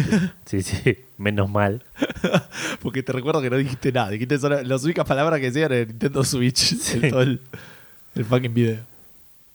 Y anunciaron también un evento que va a darse el 12 de enero de 2017, donde ahí van a mostrar un montón de detalles más. Mil años faltan, chabón. Mil. Mil años. Sí, sí, sí, falta un montón. El 12 de enero va a ser. eh, Van a anunciar el precio, Sí. Los juegos que salen. los juegos que salen el día de lanzamiento, las especificaciones del sistema Sí. y otros detalles que no dijeron cuáles eran. También dijeron que no va a haber ningún tipo de anuncio extra de información adicional antes de ese evento. Así que hasta el 12 de enero. Volvemos con la especulación de la Switch. Eh, ¿Por qué? Y nada, porque volvemos a especular, porque Ah, de vuelta sí, no obvio. sabemos nada hasta que. Aparentemente tiene touchscreen. Eh, Aparentemente tiene touchscreen. eh, Leí que está confirmado que no es recontrapatible físicamente con Wii U ni con Wii U, obviamente. Obviamente, claro. pero ni con 3DS. Sí, t- Chabón es otra consola. Pero usaba cartuchos. Pero tiene dos pantallas. Sí, ya lo sé, pero bueno. La gente se ilusiona. Mal, pero. Que la pantalla no se puede usar con la tele, o sea, reproduce imágenes al mismo tiempo. otros. Sí. Claro. Está bien. Leí también por ahí que era 720 la pantalla. Esto, eso, eso es, el- En rumor era. es rumor. Lo otro que yo, le, que yo leí lo daban como confirmado, que no se podía ver en las dos ni que era recontrapatible. Ok. Pero bueno, eso es lo que nos dejó Nintendo. Lo que nos deja. eh, no sé qué nos deja esto. No, Porque- yo lo que digo es que esperemos que le vaya mejor financieramente en el evento este del 12 de enero que como le fue después de anunciar la Switch. Sí. eh, que le vaya como antes de anunciar la Switch. Eso sí, seguro. Porque antes de anunciar la Switch subieron las acciones de Nintendo. Perdón, ¿eh? Cuando anunciaron que iban a anunciar la Exacto. Switch. el- los ratitos antes del- de la hora del anuncio, ponele. Claro, después del anuncio del anuncio, Subieron lo- 4.6% subieron las acciones de Nintendo. Todos se, se adhieron. eh, chocaron los 5 y festejaron y, y descorcharon. claro. Después anunciaron la Switch y bajaron 7% las acciones de Nintendo. Y taparon el corcho. Taparon el corcho. Le pusieron el- la cucharita a la botella, viste que hay gente que hace eso. No, ¿para qué? Para que no se vaya el gas cuando se le va exactamente igual. Pero le pone como una cucharita a la botella. Porque la, pues la física no, no funciona así.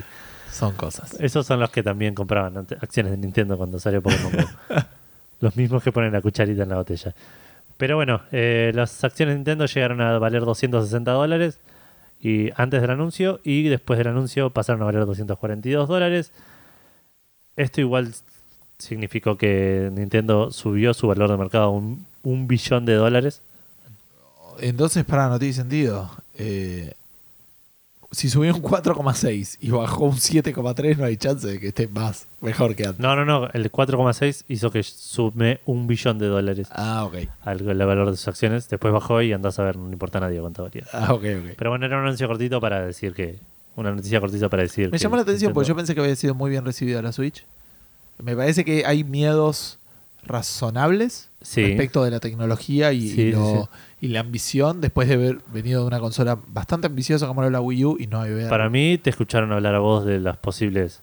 Los posibles problemas de batería y de calentamiento y de todo eso. Sí, y salimos muy eh, eh, puntual con ese, con ese anuncio. Por y- eso, por eso. Y ahí la- la- los accionistas dijeron, che, che, Gustavo dice que por, por ahí no nos conviene. esto". ¡Vende, vende, vende! La gente, me imagino el tipo escuchando con un coso café fandango diciendo, dale, ¿qué hago? ¿Qué hago?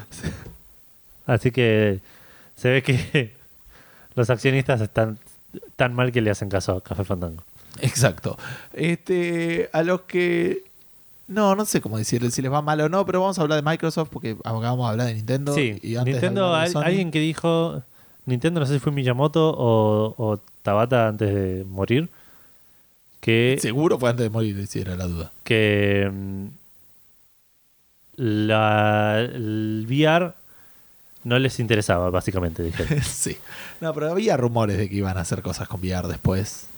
No, no dijo, dijo que no era divertido. ok, por eso, medio- algo, algo así Tabata, era. Tabata creo que dijo. que ¿Tabata no era- fue? No, Miyamoto. Miyamoto dijo que no era divertido. Ok, que no les interesaba hacer, eh, trabajar en VR porque no les parecía divertido. A, a quienes sí le parece divertido, aparentemente, es a la Ahora gente. te lo digo cuando, es junio de 2015. Ok, Junio de 2015 Miyamoto dijo al que... toque antes de morirse, tipo. Miyamoto, Miyamoto. Ah, Miyamoto, está bien. Sí, sí, Miyamoto. No tan al toque antes de morirse. No, no por lo menos. Como mínimo un año y medio antes de morirse por él. Claro. Eh, bueno, la gente de Microsoft parece que sí opina que es algo divertido el, el VR porque muchas de sus. de sus. hizo como. deals- Tuvo un evento. Sí, tuvo un evento, mostró lo que va a ser el próximo, la próxima actualización importante de Windows 10, Sí, la próxima Surface. Creators. Sí, anunció, anunciaron un paint en, en- en realidad virtual, una cosa así. Sí, con HoloLens, imagino. Creo que sí, o con estas giradas que están anunciando ahora. Pero bueno, todo eso no nos importa, nos importa que en el próximo update de Windows, de Windows 10, llamado Creators Update, eh, se va a poder eh, usar con VR. Ajá. A partir de Como esto, VR nativo para el sistema operativo. es Exacto, sí. A partir de esto, un montón de. Anunciaron también un montón de. eh, ¿cómo, cómo sería? Partnerships. eh, Eh, ya te digo. un montón de, de- de- de acuerdos con eh, de, fabricantes de hardware para sacar diferentes cascos de VR. Asociación. Ok. Asociación con desarrolladores de hardware, con fabricantes de hardware para sacar cascos de diferentes cascos de VR que sean eh, compatibles con, Windows la- 10. con Windows 10. Muy loco, porque hasta hace poco no teníamos tantos. Teníamos a Google, teníamos a Samsung. HTC, teníamos a Samsung. Que Samsung estaba medio con Google, ¿qué Oculus. tenemos? Y el, el- la cajita, el, Ah, el cardboard. el cardboard. Eh, tenemos a HTC, Samsung que estaba medio con Oculus. Samsung. Samsung de Gear. Sí, el Gear VR era powered by Oculus. ¿En serio? Ah, No sabía. Sí. No sé cómo qué onda el nivel tecnológico, pero, pero sí. Eh, teníamos a Oculus Sí. y eh, teníamos al PlayStation VR. Y ahora va a haber miles. De Sí, repente. ahora va a haber una bocha porque, eh, entre, entre otras, parece que HP, Dell, Lenovo, Asus y Acer van a estar haciendo cascos de VR, empezando por los 300 dólares aparte, así que bastante más baratos. Más o menos, el PlayStation VR sale 400. Pero sin todo lo que necesita. Claro, sin la consola, poner. Pero el casco este no se viene en una computadora con Windows 10. bueno, pero Pero digo, sí ne- necesitas la cámara. es más común tener una computadora con Windows 10 que un PlayStation 4. Puede ser, puede ser. Eh, la diferencia de estos headsets con, en comparación a los que conocemos nosotros es que el tema del traqueo es un traqueo inside out. O sea, es decir, que el, el mismo casco traquea las cosas que tiene alrededor para, para controlar el movimiento. No Medio hololendesco, más o menos, digamos. Ponele, la- la- la- el, el punto clave es que no necesitas sensores externos para que te traquee el movimiento.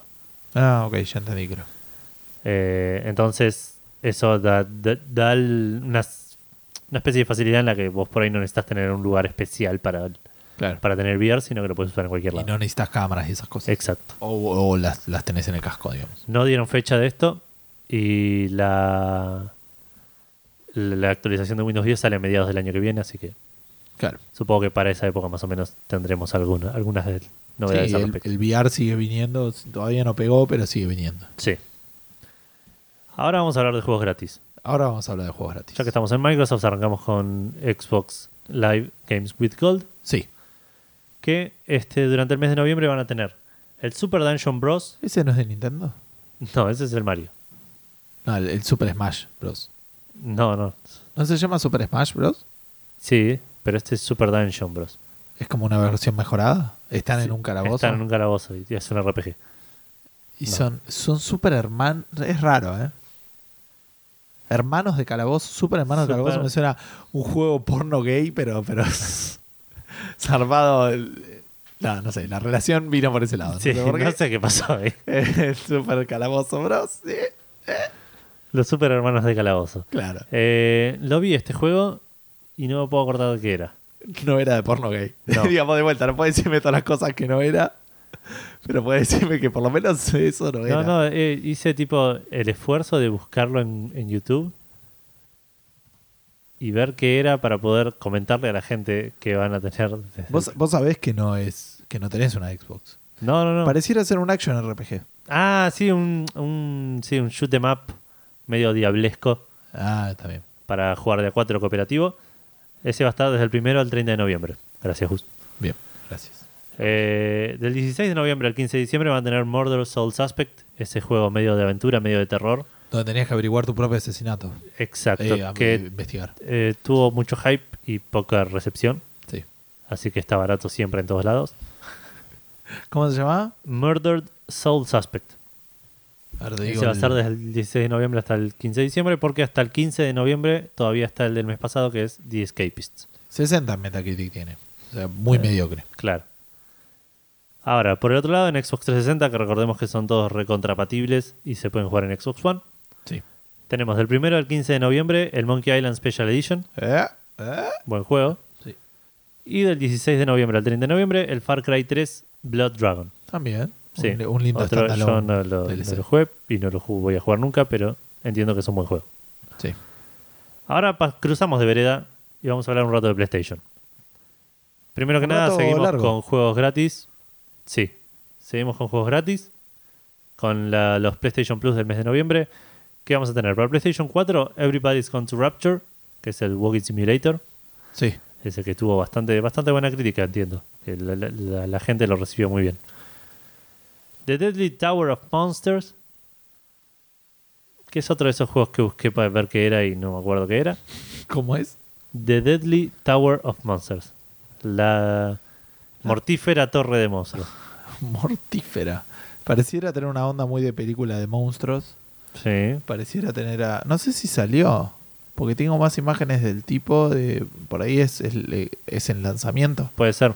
Es común que hagan eso. Tiene igual una review de Destructoid. ¿Me mostrás no- una imagen? No, no encuentro muchas imágenes, a eso me refiero. Tengo más imágenes del... del- Ah, sí, lo vi. Es un plataformer 3D.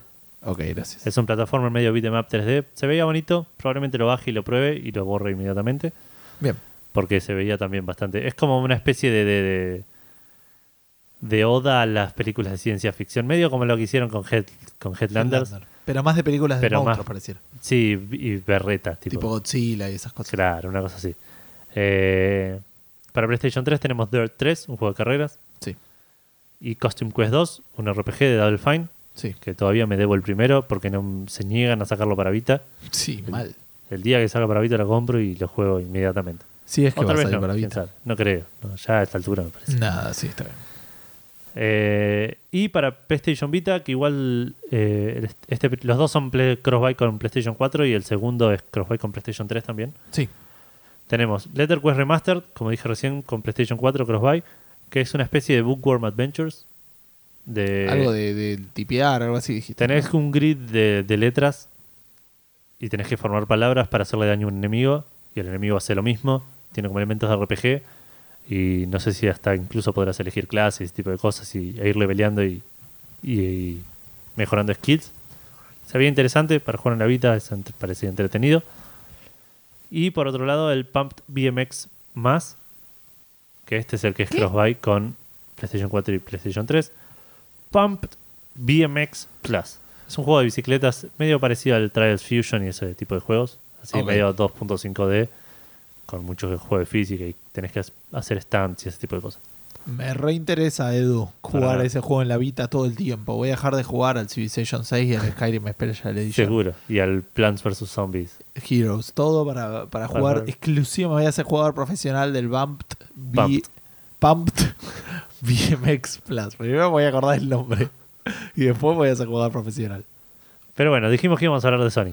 Sí, que también tuvo como un. Algo tuvo, ¿no? Como mostraron algo o no. No, parece que evento fue una- no tuvo. pero- No, no, sema- me parece que fue una semana de mucho movimiento Ah, ok. noticioso. Sí, me- eh, no, no es el tema del de la noticia en sí, sino del verbo que utiliza la noticia, que dice showcased. Entonces Me, me- me mezcla con el show como que mostró. Sí, sí. En algún lado lo tiene que haber mostrado. Debe haber sido en una conferencia, una convención o en Me- algo. me- No exclusiva de Sony, digo, pero en algún lado lo tiene que haber mostrado. Me parece que es. Yo no confiaría en el En el verbo. en la selección de palabras de Kotaku, sí, no. Ah, ok, ok. Que por cierto, estamos revelando nuestras absolutamente secretas fuentes de. Sí, no, y aparte Kotaku no es de las que estaría más orgulloso, pero es una noticia que leí en un montón de lados igual después. ¿eh? Ah, yo la busqué en otro lado y no la encontré. Ahora te busco a ver. Porque aparte estaba en el PlayStation Blog de, de Europa y el PlayStation Blog de Europa hoy no andaba. Me encanta. Así que la, la noticia es que Sony anunció que vamos, va a tener dos controles de PlayStation 4 third party, compatibles con la Play 4, hechos por Razer y Namco. Razer lo conocemos todos como uno de los grandes fabricantes de contenido gamer, de, hardware gamer. Sí. Namcon no la conocía, pero parece también hacer bastantes cosas al respecto. El primero es el de Razer, se llama Razer Raiju. No voy a decir todo lo que tienen, pero tienen un par de bumpers extra, un par de triggers extra, un panel de control adelante de todo. Es el primero que no es un fighting stick, ¿no? Es uno de, de pelea tipo del Street Fighter. ¿El primer qué? El primer joystick que no es hecho por, por PlayStation, Ah, sí, sí, sí. me parece. Claro, sí, sí, sí, es la primera vez que son, porque son DualShock 4, digamos. Claro, a eso me refiero. No son- Eh, pero no son hech- hechos por Sony. Sí, sí, sí, son los primeros dos third party de DualShock que va a haber. claro. Eh, y bueno, hay un montón de, de, de- de giladita para, para customizarle las cosas. El otro es el Namcon Revolution Pro, que más no- lo más notable que tiene es que tiene una- un layout de los botones más parecido al de la Xbox 360, Ah, en donde el D-pad está abajo y el- la palanca está arriba. Y tiene como per- perfiles de configuración y ese tipo de cosas para que puedas tener diferentes perfiles de configuración, valga la redundancia. Está bien. Pero esos son los dos que anunciaron, no dijeron ni cuándo ni cuánto van a salir. Pero se viene, yo creo que esto también viene muy, muy de la mano con esto de que, de que Sony va a estar dando más soporte a- para PlayStation 4 en PC. Con el Podría tema- ser, es raro. Pero tampoco lo están liberando para que cualquiera pueda hacer como. No, no, no, por eso. La es, Play 2, es- ponele. es una asociación, como dijiste recién. Claro. Eh, no, no, no es que cualquiera va a poder hacer cualquier control, pero al estar más amigados con la PC, también abre un poco más las puertas a que se hagan ese tipo de cosas, me parece, porque la gente ahora en vez de comprarse un joystick de PlayStation 4, por ahí se puede comprar esto para jugar por Remote Play en la PC o por PlayStation Now en la Sí, si ellos lo hacen compatible con PC, ¿Quiénes son ellos? el Razer o. Y yo creo que sí. No sé, digo, estamos presumiendo. Estoy, bueno. presu- estoy De presumiendo igual manera, absolutamente, hace poco pero hablamos de, del- eso del soporte nativo, que nunca lo entendimos de, de Steam con, con Sí. el Play 4, con Por el joystick eso. Play 4, así que sí, por ahí no es necesario. claro. Te cuento un poco del tema de lo que se liberó, no, de lo que dijo Mark Cerny respecto de la respecto de la Play 4 Pro. Lo que dijo es que a la Play 4 Pro le agregaron un giga de RAM, Ok. más lenta. La RAM que tiene la Play 4 es una RAM de video ultra rápida GDDR5 de CGDR5. Sí, Le pusieron una memoria RAM de 1 GB DDR3. sí, No para usarla por los juegos, sino para usarla para el software y para la- el cambio de aplicaciones y ese tipo de cosas. ¿Qué quiere decir esto? Hoy en día en tu Play 4 que vos tenés con 8 GB, sí. si vos estás viendo Netflix, achicás Netflix, pones un juego, el Netflix que no lo cierra, lo sigue manteniendo en una memoria ultra rápida de, de video. Claro. Y no es la idea, porque no lo necesitan, le sirve y lo puede aprovechar bien. Entonces agregaron esa RAM para que ese tipo de cosas ahora, cuando pase ahí, se traslade a esta RAM Sí. y no ocupen tanto espacio. Como todo no se utiliza todo y, y te liberan parte, esto solamente va a significar un aumento de un 0,5 gigas de RAM. O sea, 512 megas más de RAM. Claro. De es una noticia medio técnica, no quiero meterme mucho en eso. Sí vuelve a mencionar respecto de las diferencias que puede haber respecto de la Play 4 Pro y la Play 4 normal. Ahora aparentemente el desarrollador va a tener más RAM y no sé cuánto va a afectar eso en eh, la, la funcionalidad de los juegos que técnicamente son compatibles en ambas plataformas. Además de que la RAM es más rápida, ¿no? Pero una Claro. cosa es la velocidad a la que transfiere y otra cosa es cuánto puedo guardar ahí. Sí. Eso quiere decir que puedo jugar con medio giga de RAM más, pero para solo cosas de la Play 4 Pro poner. Si no, no debiera estar contando con eso porque en la Play 4 no lo tengo. Claro. Pero bueno, es un detalle súper menor, pero quería destacarlo nomás. Hablando igual de Play 4, tenemos todavía de Sony, tenemos un par de noticias más. La primera tiene que ver con la película Uncharted. Esta es una novedad que leí en un par de lados. Me chupó soberanamente huevo y nunca dije esto, obvio que no lo vamos a hablar. Y vos le agregaste y dije, Sí. Pero Bueno, me pareció Estaba en un montón de lados. Dije, por ahí hay gente que no soy yo que, que le importa. Claro, no me pareció igual más que nada para anunciarlo como anuncio. Puta madre. para comentarla como un anuncio cortito. Comentándolo. Comentando, como un comentario. Como un comentario. Con... sí, claro. Eh, Coméntame, Edu. Coméntame tu comentario. La, la película Uncharted parece que ya tiene nuevo director. Es una de esas películas que vienen anunciando hace bastante tiempo. Se anunció por primera vez en el 2009. Ajá. y medio que aparece, le- le- la bajan y la dan, la dan de alta, la dan de baja y la dan de alta constantemente.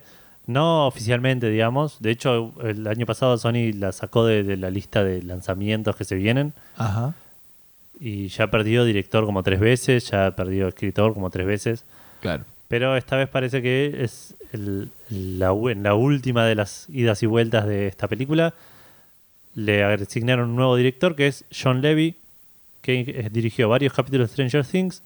Dirigió Real Steel, que creo que es la película de esa de boxeo de robots. Con. No lo vi. con- no, yo Igual tampoco yo y no creo veo que nadie la vio. Ah, ok. Con. ¿Cómo se llama? Hugh Jackman. Y las tres Ah, películas de Una Noche en el Museo. Está oficialmente confirmado, oficialmente, no sé si es oficial esto. Entiendo que sí. The Hollywood Reporter parece que anunció que el, el nuevo director va a ser este, este muchacho John Levy. Ah, está bien. la- viene de ahí, digamos. Claro. Y lo que yo quería comentar al respecto de esto es que ¿Te gustó Stranger Things? me gustó Stranger Things. Sí, estuvo buena. No sé si hablé de eso acá. Claro lo vi no. hace poco. Eh, algún día por ahí lo comento. Eh, que no nos hagamos ilusiones, porque lo leí por ahí como diciendo al fin la van a hacer, al fin la van a hacer. Como dije recién, es la tercera o cuarta vez que anuncian un director. Claro. La película sigue sin tener actor. El, el- el escritor lo anunciaron hace también bastante poco. Puede caerse en cualquier momento de nuevo. Puede que nunca se haga. Es como esa pareja que, que se pelean y se amigan y se pelean y se amigan y te dicen, no, esta vez nos amigamos en serio. Sí. Y ya decís, sí, dale. Y si aún así lo hicieran, Es estamos hablando de una película de un videojuego, chicos. ¿Cuántas veces nos van a romper el corazón hasta que aprendamos? Claro. Una vez más. Lo dice el señor que se desesperaba por comprar la película de Final Fantasy XV. Que no la vi todavía. Kingsglaive. No me disgustó hasta donde la vi, igual. Claro, porque solo viste la- la- los créditos, boludo. La- Los créditos no, la- los créditos del inicio, digamos. Claro. Eh, Kingdom Hearts es un juego que yo hablé varias veces. Lo empecé en algún momento, lo colgué. Hace un par de, de semanas fue el juego del episodio y dijimos que se venía esto, ¿no? Como que No. se tenía que venir. Ah, Como que dijimos que posiblemente iba a venir a Play 4. Lo que no creo. Si lo hubiésemos dicho, no estaría pasando. Ah, es verdad.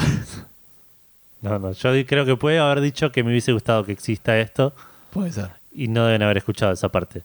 Porque lo que acaban de anunciar es que Kingdom Hearts 1.5 y 2.5, que son las versiones esas remaster que habían hecho para Play 3, Sí. van a venir para Play 4. Lo bueno de esto es que van a venir como un solo paquete. Claro. Eh, por 50 dólares van a estar PlayStation 1.5 y 2.5. PlayStation 1.5, 2.5. Lo- Kingdom Hearts 1.5 y 2.5. Todo en un, no en un solo disco, pero en un solo juego, digamos. ¿Qué va a ser solo digital? O. Va, no sabes. No, cre- no lo sé, no, pero no creo. Ah, ok. No, no creo. Son los seis títulos remasterizados, que eran tres en cada, en cada juego de Play 3, Ajá. por 50 dólares para PlayStation 4, que va a salir en marzo. Está bien. ¿Se sabe si es igual al de Play 3? ¿Hay un remaster? ¿Hay algo? Porque ya era un remaster el de Play 1. ¿no? ¿Cómo es? No, de Play 2. Era un juego de Play 2. Sí. Eran, eran juegos de Play 2, de, de- de- de DS y de PSP. El del 1.5. No, los dos. El 1.5 creo que tenía el de DS y el, de PSP, y el del 2.5 creo que tenía el de PSP. Ah, ok. Eh, Pero digamos, ¿va a ser igual que el de Play 3? No yo sabemos. entiendo Eh, Presumimos que, sí. Y tal vez tenga un ponerle un- una lavada de cara muy rápida. O por ahí corre en 1080 y no en 720. Poner, sí, ese tipo de cosas. Sí, sí, sí. No creo, creo que le hayan hecho mucho más laburo del que ya le hicieron al de PlayStation 3. Claro. Algo parecido como habrán hecho, imagino, con el Final Fantasy X, que salió primero para Play 3 y después para Play 4. ¿Final Fantasy? 10. Ah, ok. El remaster. No me acordaba que existía eso, pero bueno. sí, sí. Existe, existe. Eh, Que lo En saquen para Vita, Edu. Junto con el Final Fantasy 2.8 Final Chapter Prologue HD, que va a salir en enero. The best of the best of the names. Exacto. Eh, podría jugar toda la saga de Kingdom Hearts en PlayStation 4. Mira qué bien. Lo cual es bastante, bastante cómodo para alguien como yo que quiere hacerlo hace bastante tiempo. Se-. De ahí a que lo vaya a hacer, hay kilómetros, kilómetros y kilómetros de distancia. Pero por lo menos el mundo me lo facilita, me, me- me da la posibilidad de hacerlo y la posibilidad de, de negarme yo a hacerlo. Claro, te saca la, la excusa, digamos. Claro. Así que para los que querían jugar estos juegos por primera vez o rejugarlos, es una buena noticia si tienen Play 4. Yo, eh, Este podría haber sido mi, mi último episodio de Café Fandango, podría haber sido el episodio de la semana pasada, porque muchos pensábamos que, que yo iba a desaparecer. Aparentemente la vida no me dejó, la vida no, no- uno no se puede pedir... Et- ah, Por ahí es un mito, viste que se dice que en, que en Rusia te puedes pedir una semana para emborracharte, o como que tienen un nombre, ¿En una palabra para dedicarte una semana a emborracharte, ponele una, tiene una cosa así, un, un destino espiritual. Voy a tener que buscar eso. algo así había leído, no, no me lo tomes como, como real, pero aparentemente no existe eso para Civilization. Yo no me puedo pedir una, mi semana de Civilization en el laburo. Eh, así que probablemente renuncie al laburo. Eso es lo que este, tendría más sentido porque a- acaba de existir algo que se llama jugador profesional de Civilization. Que antes no existía. No. Tiene una ventaja increíble eso, que es que el Civilization no es un juego donde uno tenga que ser ágil. No es un juego que claramente se va a medir por clics por segundo. Es un juego probablemente donde el campeón mundial pudiera, podría tener 50 años, ponele. Claro. Sí, sí, claro. Sí, no, no es un tema, un juego que requiera De reflejos. No creo que. Agilidad mental seguramente, No, obvio. sí. pero este Pero es ajedrez, ponele. sí, sí, un poquito con par más de números. ¿Me entendés? Como que tenés No, que no, pensar no, muchas obviamente. cosas. Pero digo, eh, requerís la misma destreza física que para jugar al ajedrez. Más o menos. Este, cuestión que sí, salió el eh, Team Liquid, contrató un- a una persona que se llama Steven Takowski, que estaba tipo primero en Civilization 4, Civilization 5, en, en uno contra uno, dos contra dos, tres contra tres. Siguen sonando esos timbres Edu, cuando pedís la comida. Eh, es el primer jugador profesional de Civilization de la historia y yo voy a ser el segundo. No creo. Me da paja infinita jugar bien a los Hace juegos. tipo media hora te estabas quejando de que hay muchas cosas para aprender en este juego, no quiero. Sí, sí, ahora quiero hacerme el, el capo. Nada, sí, no, nunca es lo mío. no, mi, mi objetivo es divertirme, nunca fue No, aprender y destruir a, a cosas. Siempre me interesó el multiplayer eh, del Civilization, pero nunca lo pude hacer bien. Por ahí con el Civilization 6, eh, con Diego de Carlo todavía nos debemos algo de ello, así que por ahí en su momento, por ahí en el verano. tipo, ya tengo que pensar, viste, en, en alguna situación así. Pero bueno, esa es la última noticia de, eh, de esta semana de Café Fandango. También relacionada con el Civilization, también relacionada con la falta de sueño, también relacionada con los números y jugadores profesionales. Pero principalmente eh, hablando de Civilization 6, hablando del lanzamiento, hablando de un por ahí, de mi experiencia personal, no lo sabría decirte. Se nos ocurrió preguntarle a la gente a través de la pregunta Fandango cuál es el juego que más horas de sueño les ha quitado en su vida. Sí. Es una pregunta particular porque no es el juego que más jugaste. No, no, no, es un- el juego por el cual más sacrificaste sueño. Claro. Dijiste, "No podría dormir, pero voy a jugar a esto. O podría Tengo dormir que un ir a par de dormir. horas más, pero me voy a levantar antes para jugar a esto. Ese es súper raro. Yo Ese- lo hice. Pero ¿cuántas, Pocha. pero ¿cuántas veces, comparado, fue muchas más las veces que te acostaste tarde que las veces que te levantaste temprano para jugar? Puede ser, sí. Du- Acordate que durante mucho tiempo Trabajamos- yo, yo tra- trabajé a la tarde. Claro, trabajábamos a la tarde. Sí, Era, es verdad. era- en vez de levantarme a las, a las dos y media de la tarde para irme a trabajar, levantarme a las 12 del mediodía, poner. Bueno. Habiéndome acostado a las 4 de la mañana. Claro, claro. Pero bueno, la, la pregunta apuntaba un poco a eso. A los juegos. Si quieren saber, pero, pero antes de arrancar una respuesta, si quieren saber dónde responderlo, lo pueden hacer en nuestra página de Facebook, que ya la vamos a compartir, en Sí. Twitter o en Facebook en el grupo de Checkpointers. Es un grupo del podcast y sitio web Checkpoint BG. Eh, a quienes mandamos un saludo y les agradecemos siempre el espacio. Es un grupo muy, muy agradable, con gente muy copada que siempre se prende para estas cosas. Sí, y por mail. O por Que mail. Vamos a pasar a la dirección también. Exacto. Bueno, te digo lo que nos fueron diciendo, diciendo, diri- comentando en la página de Coméntame, Facebook. coméntame en los comentarios. El primero fue Santiago Pascual que hizo trampa y dijo, el juego que más horas de sueño me quitó, el juego de la vida. Y dice que tira el micrófono y se va caminando. Me quedé con la duda de cuál era el juego real. dice, aguante Eduardo y el doble cuarto de libra. Me gusta esa respuesta. Ok. Eh, no sé, McDonald's ya perdió su encanto. Eh, yo, yo comería McDonald's. Yo prefiero hoy. cualquier lugar antes que McDonald's para comer hamburguesa. Burger King y cualquiera de los otros más gourmet que hay ahora. Está Sí, caro. no, obvio, Está sí. caro McDonald's, boludo. Y esto se está yendo a cualquier lado, pero está Puede caro, ser. boludo. Puede ser, hace comparado mucho que no voy. Pero tiene un gusto especial, McDonald's. Yo, a mí me gusta el cuarto de libra.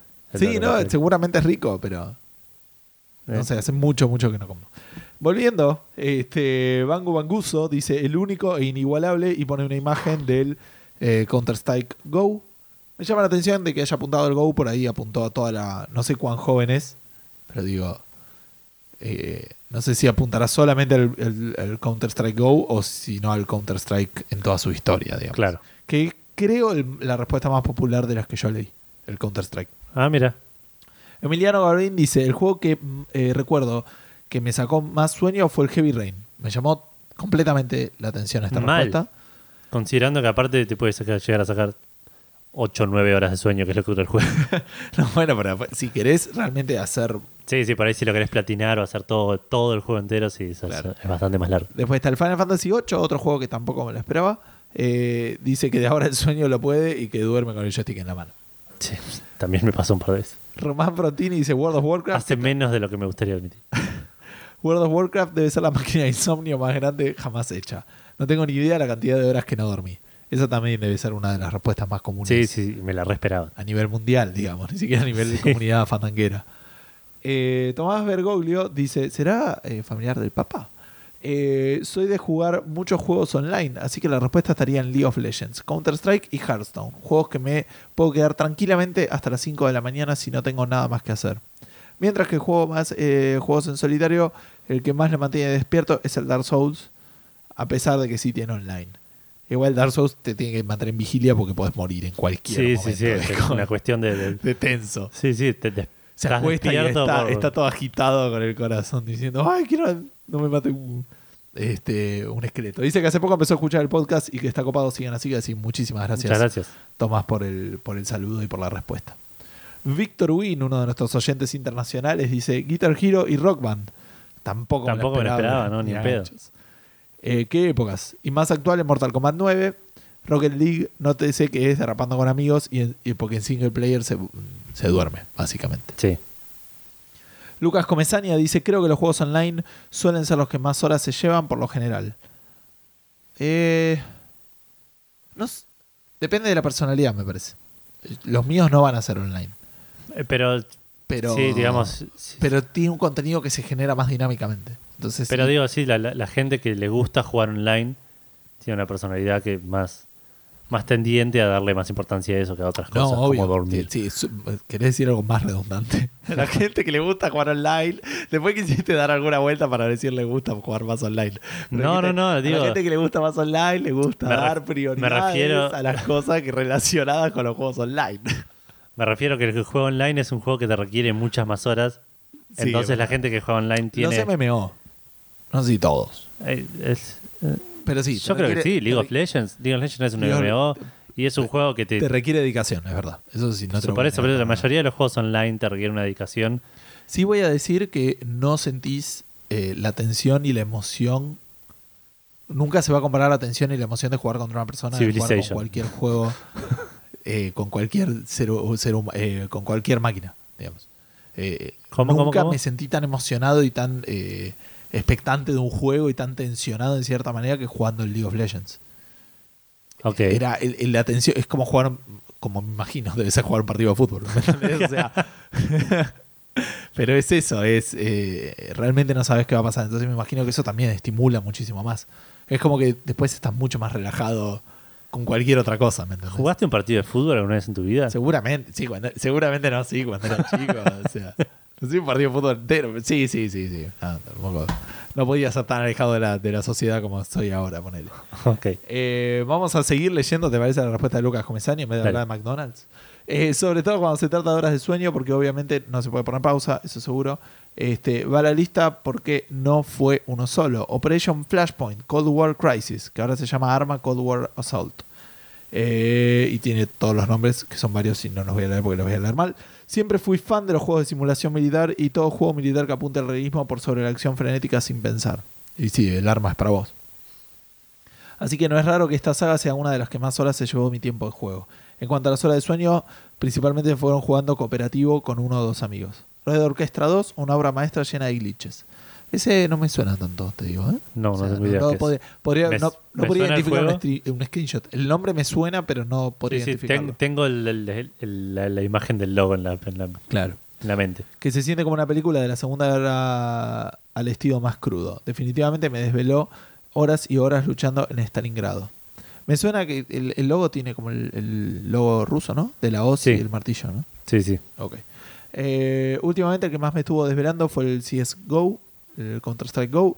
Un poco más casual que lo anteriormente mencionado, pero es el counter de siempre y tiene que estar en la lista. Me pones un Dust 2 ahora y yo me quedo un rato largo jugando al counter. Si estoy con amigos, si estoy con internet y me pega un tiro un ruso a los 3 segundos, Claro, sí. no es sé otra si cosa. tanto. Eh, por último, dentro del online, quiero mencionar a Medal of Honor a la de Assault. Muy buena campaña. No me acuerdo del, del multiplayer. Más sus dos expansiones, Spearhead y Breakthrough. El multijugador de ese juego era excelente, sobre todo en los modos objetivos. La sensación de cooperativismo con tu equipo luchando por las calles o donde estés la vi en pocos juegos y más aún cuando por chat coordinabas con el resto de tus compañeros. Para que evitar emboscadas y esas cosas. Nunca la trajeron los MMO, así que no tiene anécdotas sobre ninguno, pero imagino que será la principal fuente de ausencia de sueños de muchos.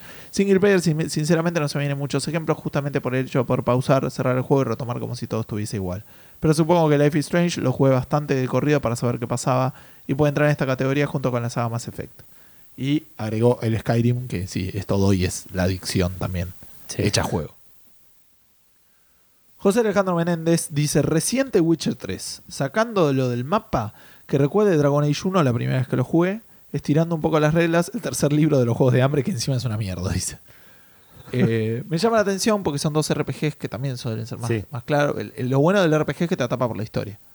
Sí, igual ahí eh, lo que dijo José es que per- eh, perdió horas de sueño sacando signos de pregunta del mapa. Ah, ok, yo no seguiré sacándolo por las dudas, está bien. No, no, sí, son los signos de pregunta que vas, mirás si por ahí es un tesoro o un, el, el- Sí, como habrá un pasado nido de un el- monstruo que lo tenés que destruir. Con el Assassin's Creed 4, pero mucho más Claro. en, en el Assassin's Creed, ¿no? Eh, Gabriel Romani dice: Counter-Strike eh, 5,2 beta a 1.4. Podías estar todo el fin de despierto jugando non-stop. Eh, lo fácil es si laburás, vivís con tus viejos y sos un pendejo. Luego fue Dota 1, todo es fácil en esa situación. Sí, sí. Dota 1, Ultima Online y StarCraft más Brood War. Hoy juego variado, predomina el Dota 2 de manera insistiva y zombie, rara vez paso más de la 1 de la matina. Gaudalot dice, en orden de aparición en mi vida, Heroes of Might and Magic 3, sí, tenía que aparecer. Sí, el un turno primer- más. Un turno más. El primero un turno más que fue de él y el mío también. El, la primero, el primer juego con, esa, con, ese, con ese vicio. Warcraft 3, horas, eh, noches de jugar mods y customs. Y luego la drenadora de vida tan popular que fue World of Warcraft. De, de vida y de plata. Eso fue todo en, en- en Facebook. Bueno, paso a Checkpointers donde tuvimos también bastantes respuestas. Dale. No estaba para nada preparado para esto, pero podemos arrancar con Marce Orosa que dice complicado, porque yo no trasnocho, yo madrugo. Así Bueno, que siempre de tu- duermo y juego lo mismo. Pero voy a decir Modern Warfare 2 cuando hosteaba un vicio durísimo. Igual es, tu interpretación aplicaría. Porque deja- te despertaste temprano para jugar, digamos. Claro. Entonces, iría. Sí, sí, en definitiva estás, estás sacrificando sueño nada más que desde el otro la- lado. Claro, como no me solía pasar, no lo pensé cuando, cuando escribí la pregunta. Claro. Aparte estaba cansado, venía de jugar Civ. Me quedé hasta tarde jugando Civ. claro. Gracias, que no creo que tenga eh, falta de ortografía. Eh, Nicolás Herrera dice Destiny, sin lugar a dudas. Ah, También es una- me me esperaba esa respuesta. De, de Seba Cutuli, que no suele responder, pero me imagino que iría por ahí. Jeremías Beltrán dice el Skyrim no podía parar de jugar. Terrible. Jaffi nos dice Jaffi Bravi nos dice Skyrim, Metroid Fusion y Zero Mission. Ajá. Los que es el Metroid Fusion es, es tipo plataformas, es un Metroid. Le estás o- preguntando a la persona equivocada. La única persona que que, sí. estás a- que tenés a mano, entiendo, pero. Sí, obvio, pero me parece que el Metroid Fusion es como el remake del 1, pero por ahí estoy tirando cualquiera. Eh, sí, de Game Boy Advance. Sí, sí, es un Metroid de, de los clásicos, digamos, no es de los Prime. Claro. A eso me refiero. En Santi Agüero nos dice Dark Souls, el PvP, porque es clásico, el clásico uno más y me voy a dormir. Y Dragon Age, todos menos el 2. Está bien, sí, sí. Puede ser RPG, como siempre. Eh, Agustín Alejandro Cobas nos dice el Skyrim y últimamente Dying Light, que de noche te cagas más. Es horrendo con un juego de terror de, de noche, chabón. Sí. Con el Doom los No somos igual la, la- los más valientes. Exacto. sí, sí. Pensabas decirlo mejor porque. Sí, sí, quería ver si lo podía alivi- alivianar un poco, pero sí, Ah, somos, bastante cagones los dos, así que. Eh, Santiago Rodríguez dice, actualmente el Zelda Skyward Sword lo quiero terminar. Además, siendo padre es el único momento que tengo a solas con la tele. Es verdad. Sí. Lucas Saurín dice, Counter-Strike Go, mala decisión jugar mientras escucho podcast. La pregunta es, ¿qué, qué te interfiere? Pues si estás escuchando Café Fandango, si estás sacrificando Café Fandango por jugar CSGO, eh, no, chabón. Necesitamos que nos escuche cuando se- nos merecemos. No, ni No, merecemos nada de eso que está diciendo Gustavo. Gracias si nos escuchás. o sea. Claro. Jeremías Bar... Perdón, faltaba que dijeran las opiniones, las opiniones expresadas por Gustavo. Claro, sí, sí, No no, necesariamente representan representa el 100% de- del, del equipo de Café Fandango. Claro. Mi computadora sigue haciendo ruidos, pero bueno, ¿qué vamos a hacer? Jeremías Vargas, posiblemente el Metin 2. What? Déjame ver si lo leí bien. Metin 2, no lo conozco, no lo escuché nombrar nunca. MMORPG. Ah, mira. Así Metin se llama, no es una sigla, no es un... Metindos. No, eso dice. Ah, mira. Y luego el Counter-Strike 1.6. Años de ir a la escuela primaria y secundaria habiendo dormido entre 4 y 2 horas. O directamente nada. Uf, Encima de secundaria técnica. es. Sí, muy mal ejemplo. Así que después te vengan a hacer eh, que escribir con las normas IRAM después de haber dormido dos horas, ¿sabes lo que debe ser? No? No tengo idea de qué estás hablando. Le- les hacen, que yo no fui a una escuela técnica, pero les hacen escribir con, con normas internacionales que tienen un tamaño de letra específico, como tienen que tener mucho. ¿En serio? Sí, sí. Para Federico los planos Eli- y esas cosas se escriben con eso. ¿Quién? Creo. Los planos y esas cosas se escriben. Ah, mira. Se escribían antes, ahora se imprimen, digo, pero se hacían con esa letra. Con Arial 10. eh, Tengo entendido. Eh, Federico Eli dice: WoW, o sea, World of Warcraft, Sí. Raid All Night. Claro. Sí, sí, porque aparte el Warcraft, si lo hacías bien, era un laburo, era tipo Sí, sí, conectarse, y si lo hacías internacional era tipo a las 2 de la mañana, porque en España era las 7 de la noche y en tal otro lado Claro. un Sí, lugar que les enganche. Santiago Guirao dice: Suena a joda, pero no lo es. Harvest Moon de PlayStation 1. Harvest Moon es ese RPG, entre comillas, que tenés que cuidar una granja. Claro. Sí, pero esos son. Sí, sí, sí. es tienen un unas juego mecánicas re, re adictivas. mal. Follow Ah. the White Dragon, digamos, de, como el de South Park con, el- con la, la alegoría a la, a la heroína. ¿Qué vicio me pegué, por favor? Saber que faltan dos días para cosechar los tomates y que con esa guita podés comprar la expansión del gallinero. Escrito parece un bodrio, pero te juro que es divertido. Es, que es lo mismo que el CIB. En ese sentido. Es como que estás es- es a la expectativa de la recompensa y con eso estás cerca de la próxima y cerca de la próxima, Claro, cerca de la próxima sí, y estás a full. Eh, Santiago Rodríguez le responde: Te banco tanto con esa, yo con el de Nintendo 64, tres files completos pasando el año 3. ¿Cuánto tiempo tenía de chico? Mal, boludo. Y por último, Cristian Cerur nos dice: el Witch- Entre el Witcher 3 y el Fallout 4 tengo muchas horas de insomnio. Y son, son juegos particulares. Es la primera vez que aparece el Fallout 4. Sí, Yo no sé si me sacó tantas horas de sueño, pero sí me, me he quedado tarde. pero ya eras una persona adulta. No, obvio, sí, sí. pero también era- sos una persona adulta jugando al Civ, sí, no tiene sentido. Era el Gustavo de ahora, digamos, ni siquiera el Gustavo muy del pasado. Bueno, voy abriendo eh, Twitter mientras vos abrís el mail, Dale. porque no sé si lo Ya lo tenés disponible. Ah, muy bien. Bueno, pero que me mezcla porque puse algunas cositas. De paso le mandamos un, un saludo a Guillermo Leos, porque tengo acá las notificaciones, que armó una fanpage en, en Facebook, así que pónganle like, creo que es Guillo Leos. Facebook.com barra Guillo Leos. Ok. Eh, pero bueno, volviendo a la pregunta Fandango que tengo por acá. Eh, Manuel Galíndez, a quien le mandamos un saludo muy grande de Nueva Partida, de la gente de Nueva Partida, dice que el primer juego por el que no dormí fue el Mu Online. Después el que más me sacó sueño fue el Civ 4. Sí, sí. De hecho, el Civ 4 lo jugué, pero no tanto como el 5. No nos olvidamos de la idea del crossover con la gente de FM Multiplayer, a pesar de que nunca hablamos con ellos todavía. pero tiene que pasar. Es un tema simplemente. En algún momento, Estamos complicados. Probablemente a principio del año que viene, lo mismo que dijimos con, con Guillo Leos. sí. Se van a venir, van a volver los crossovers más grandes. Eh, Persona no se cae dice: La escuela, puto juego que levelear me quitaba horas para huevear. Eh, pero hablando en serio, dice que el Ragnarok Online ya lo tomaba como un laburo. Bien como MMORPG. Claro. Eh, voy por acá.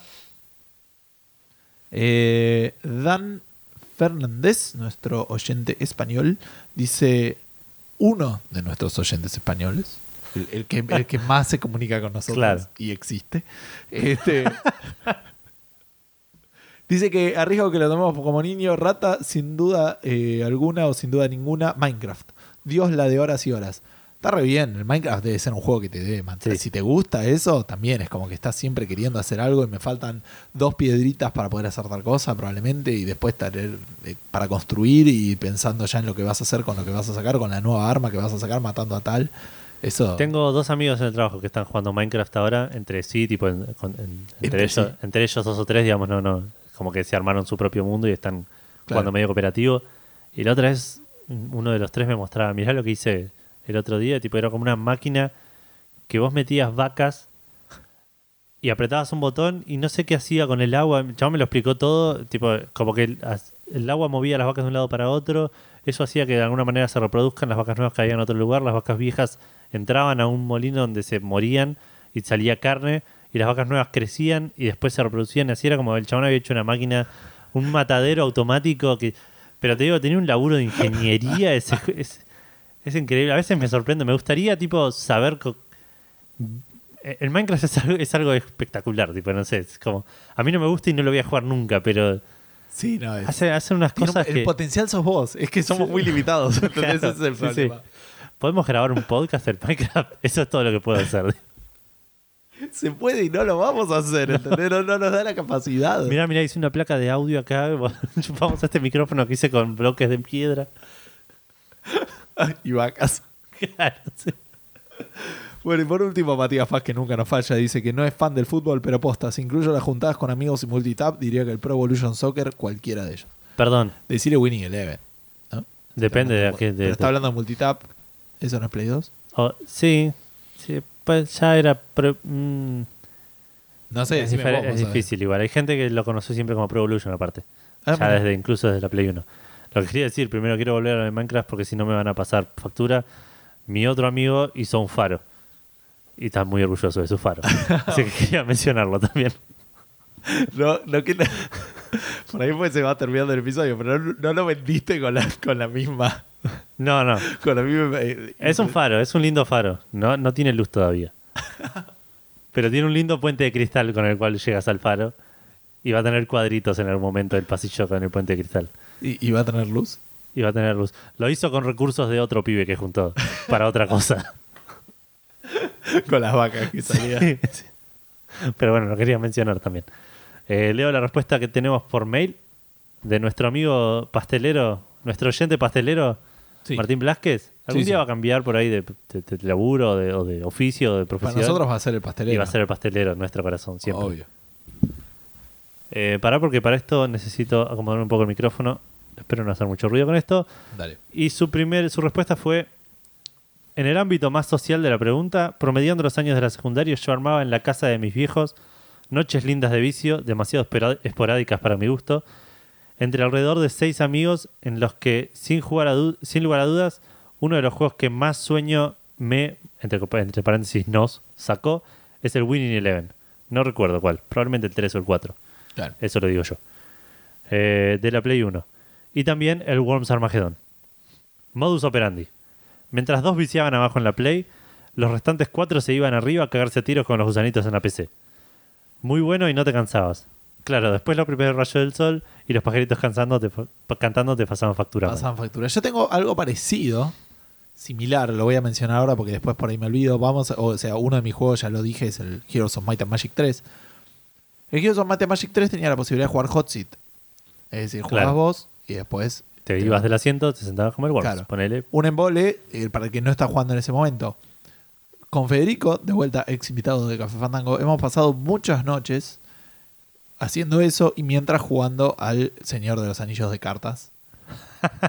Cuando el otro hacía como que íbamos girando por turnos. Como, claro, como que ¿entendés?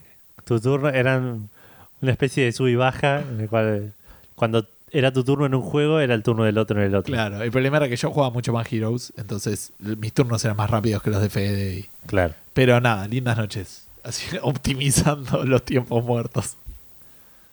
Bueno, después, eh, después cuando crecimos fue el FIFA 11 en la 360 al que le metimos muchísimas horas también.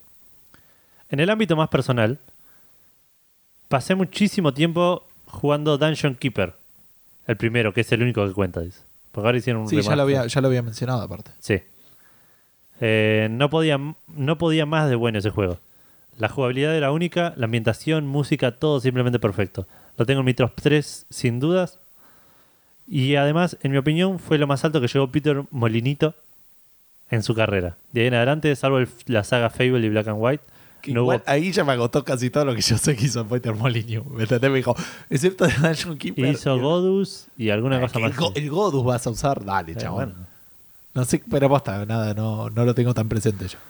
De ahí en adelante no hubo, no hubo piedra con la que no se haya tropezado el nabo. Sí. Y acercándome más al presente, el que realmente me sacó y me saca más días y días de sueño por afano es el Witcher 3, al que estoy jugando, como les dije, hace un tiempito en New Game Plus y en la expansión Blood and Wine. Todas las respuestas de la vida son de ahora en adelante, de ahora en más, Witcher 3 Wild Hunt. Sí. Qué raro que Faldo no respondió. Estaba pensando en eso, Faldu no tuvo, no le saco tantas horas de sueño a Symphony of the Night Claro. y me parece que se, se, O no llegó a leer. se rehusó a contestar por eso, porque no podía responder Symphony of the Night. Puede ser, imposible. Por ahí nos la responde por WhatsApp después. Es posible, es posible. Eh, otros juegos que me, robaron, que me robaron gran parte de mi descanso son Sammy Max y Monkey Island 3.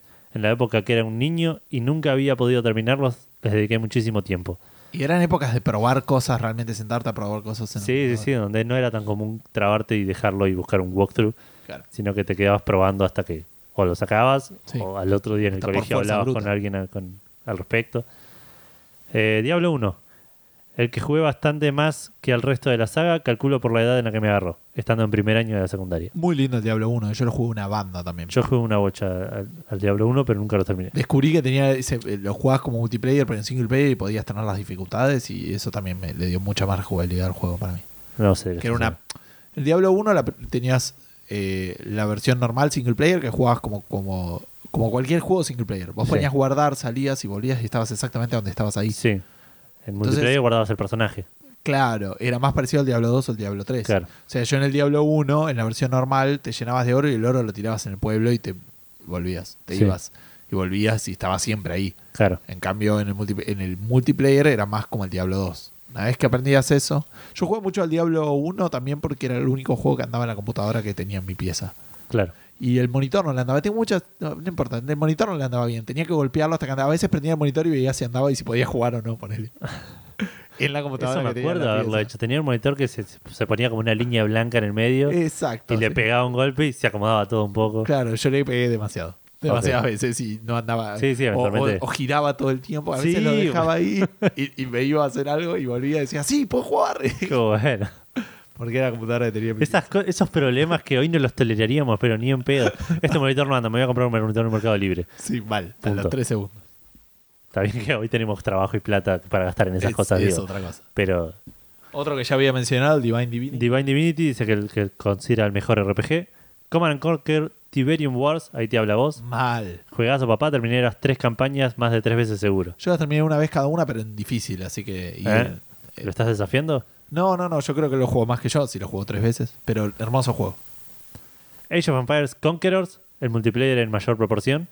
Ah, ese lo jugué bastante en los ciber, pero. ¿Conquerors era la expansión del 1 dos. o del 2? Ah, no, del 2. El Age of Empires Conquerors es del 2. Casi, Ok. 80% seguro. Warcraft 3 con el Frozen Throne. Y Age of Mythology. Age Sí, of Mythology siempre me quedé con ganas de jugarlo. Creo que yo lo tengo. No lo vamos a jugar nunca.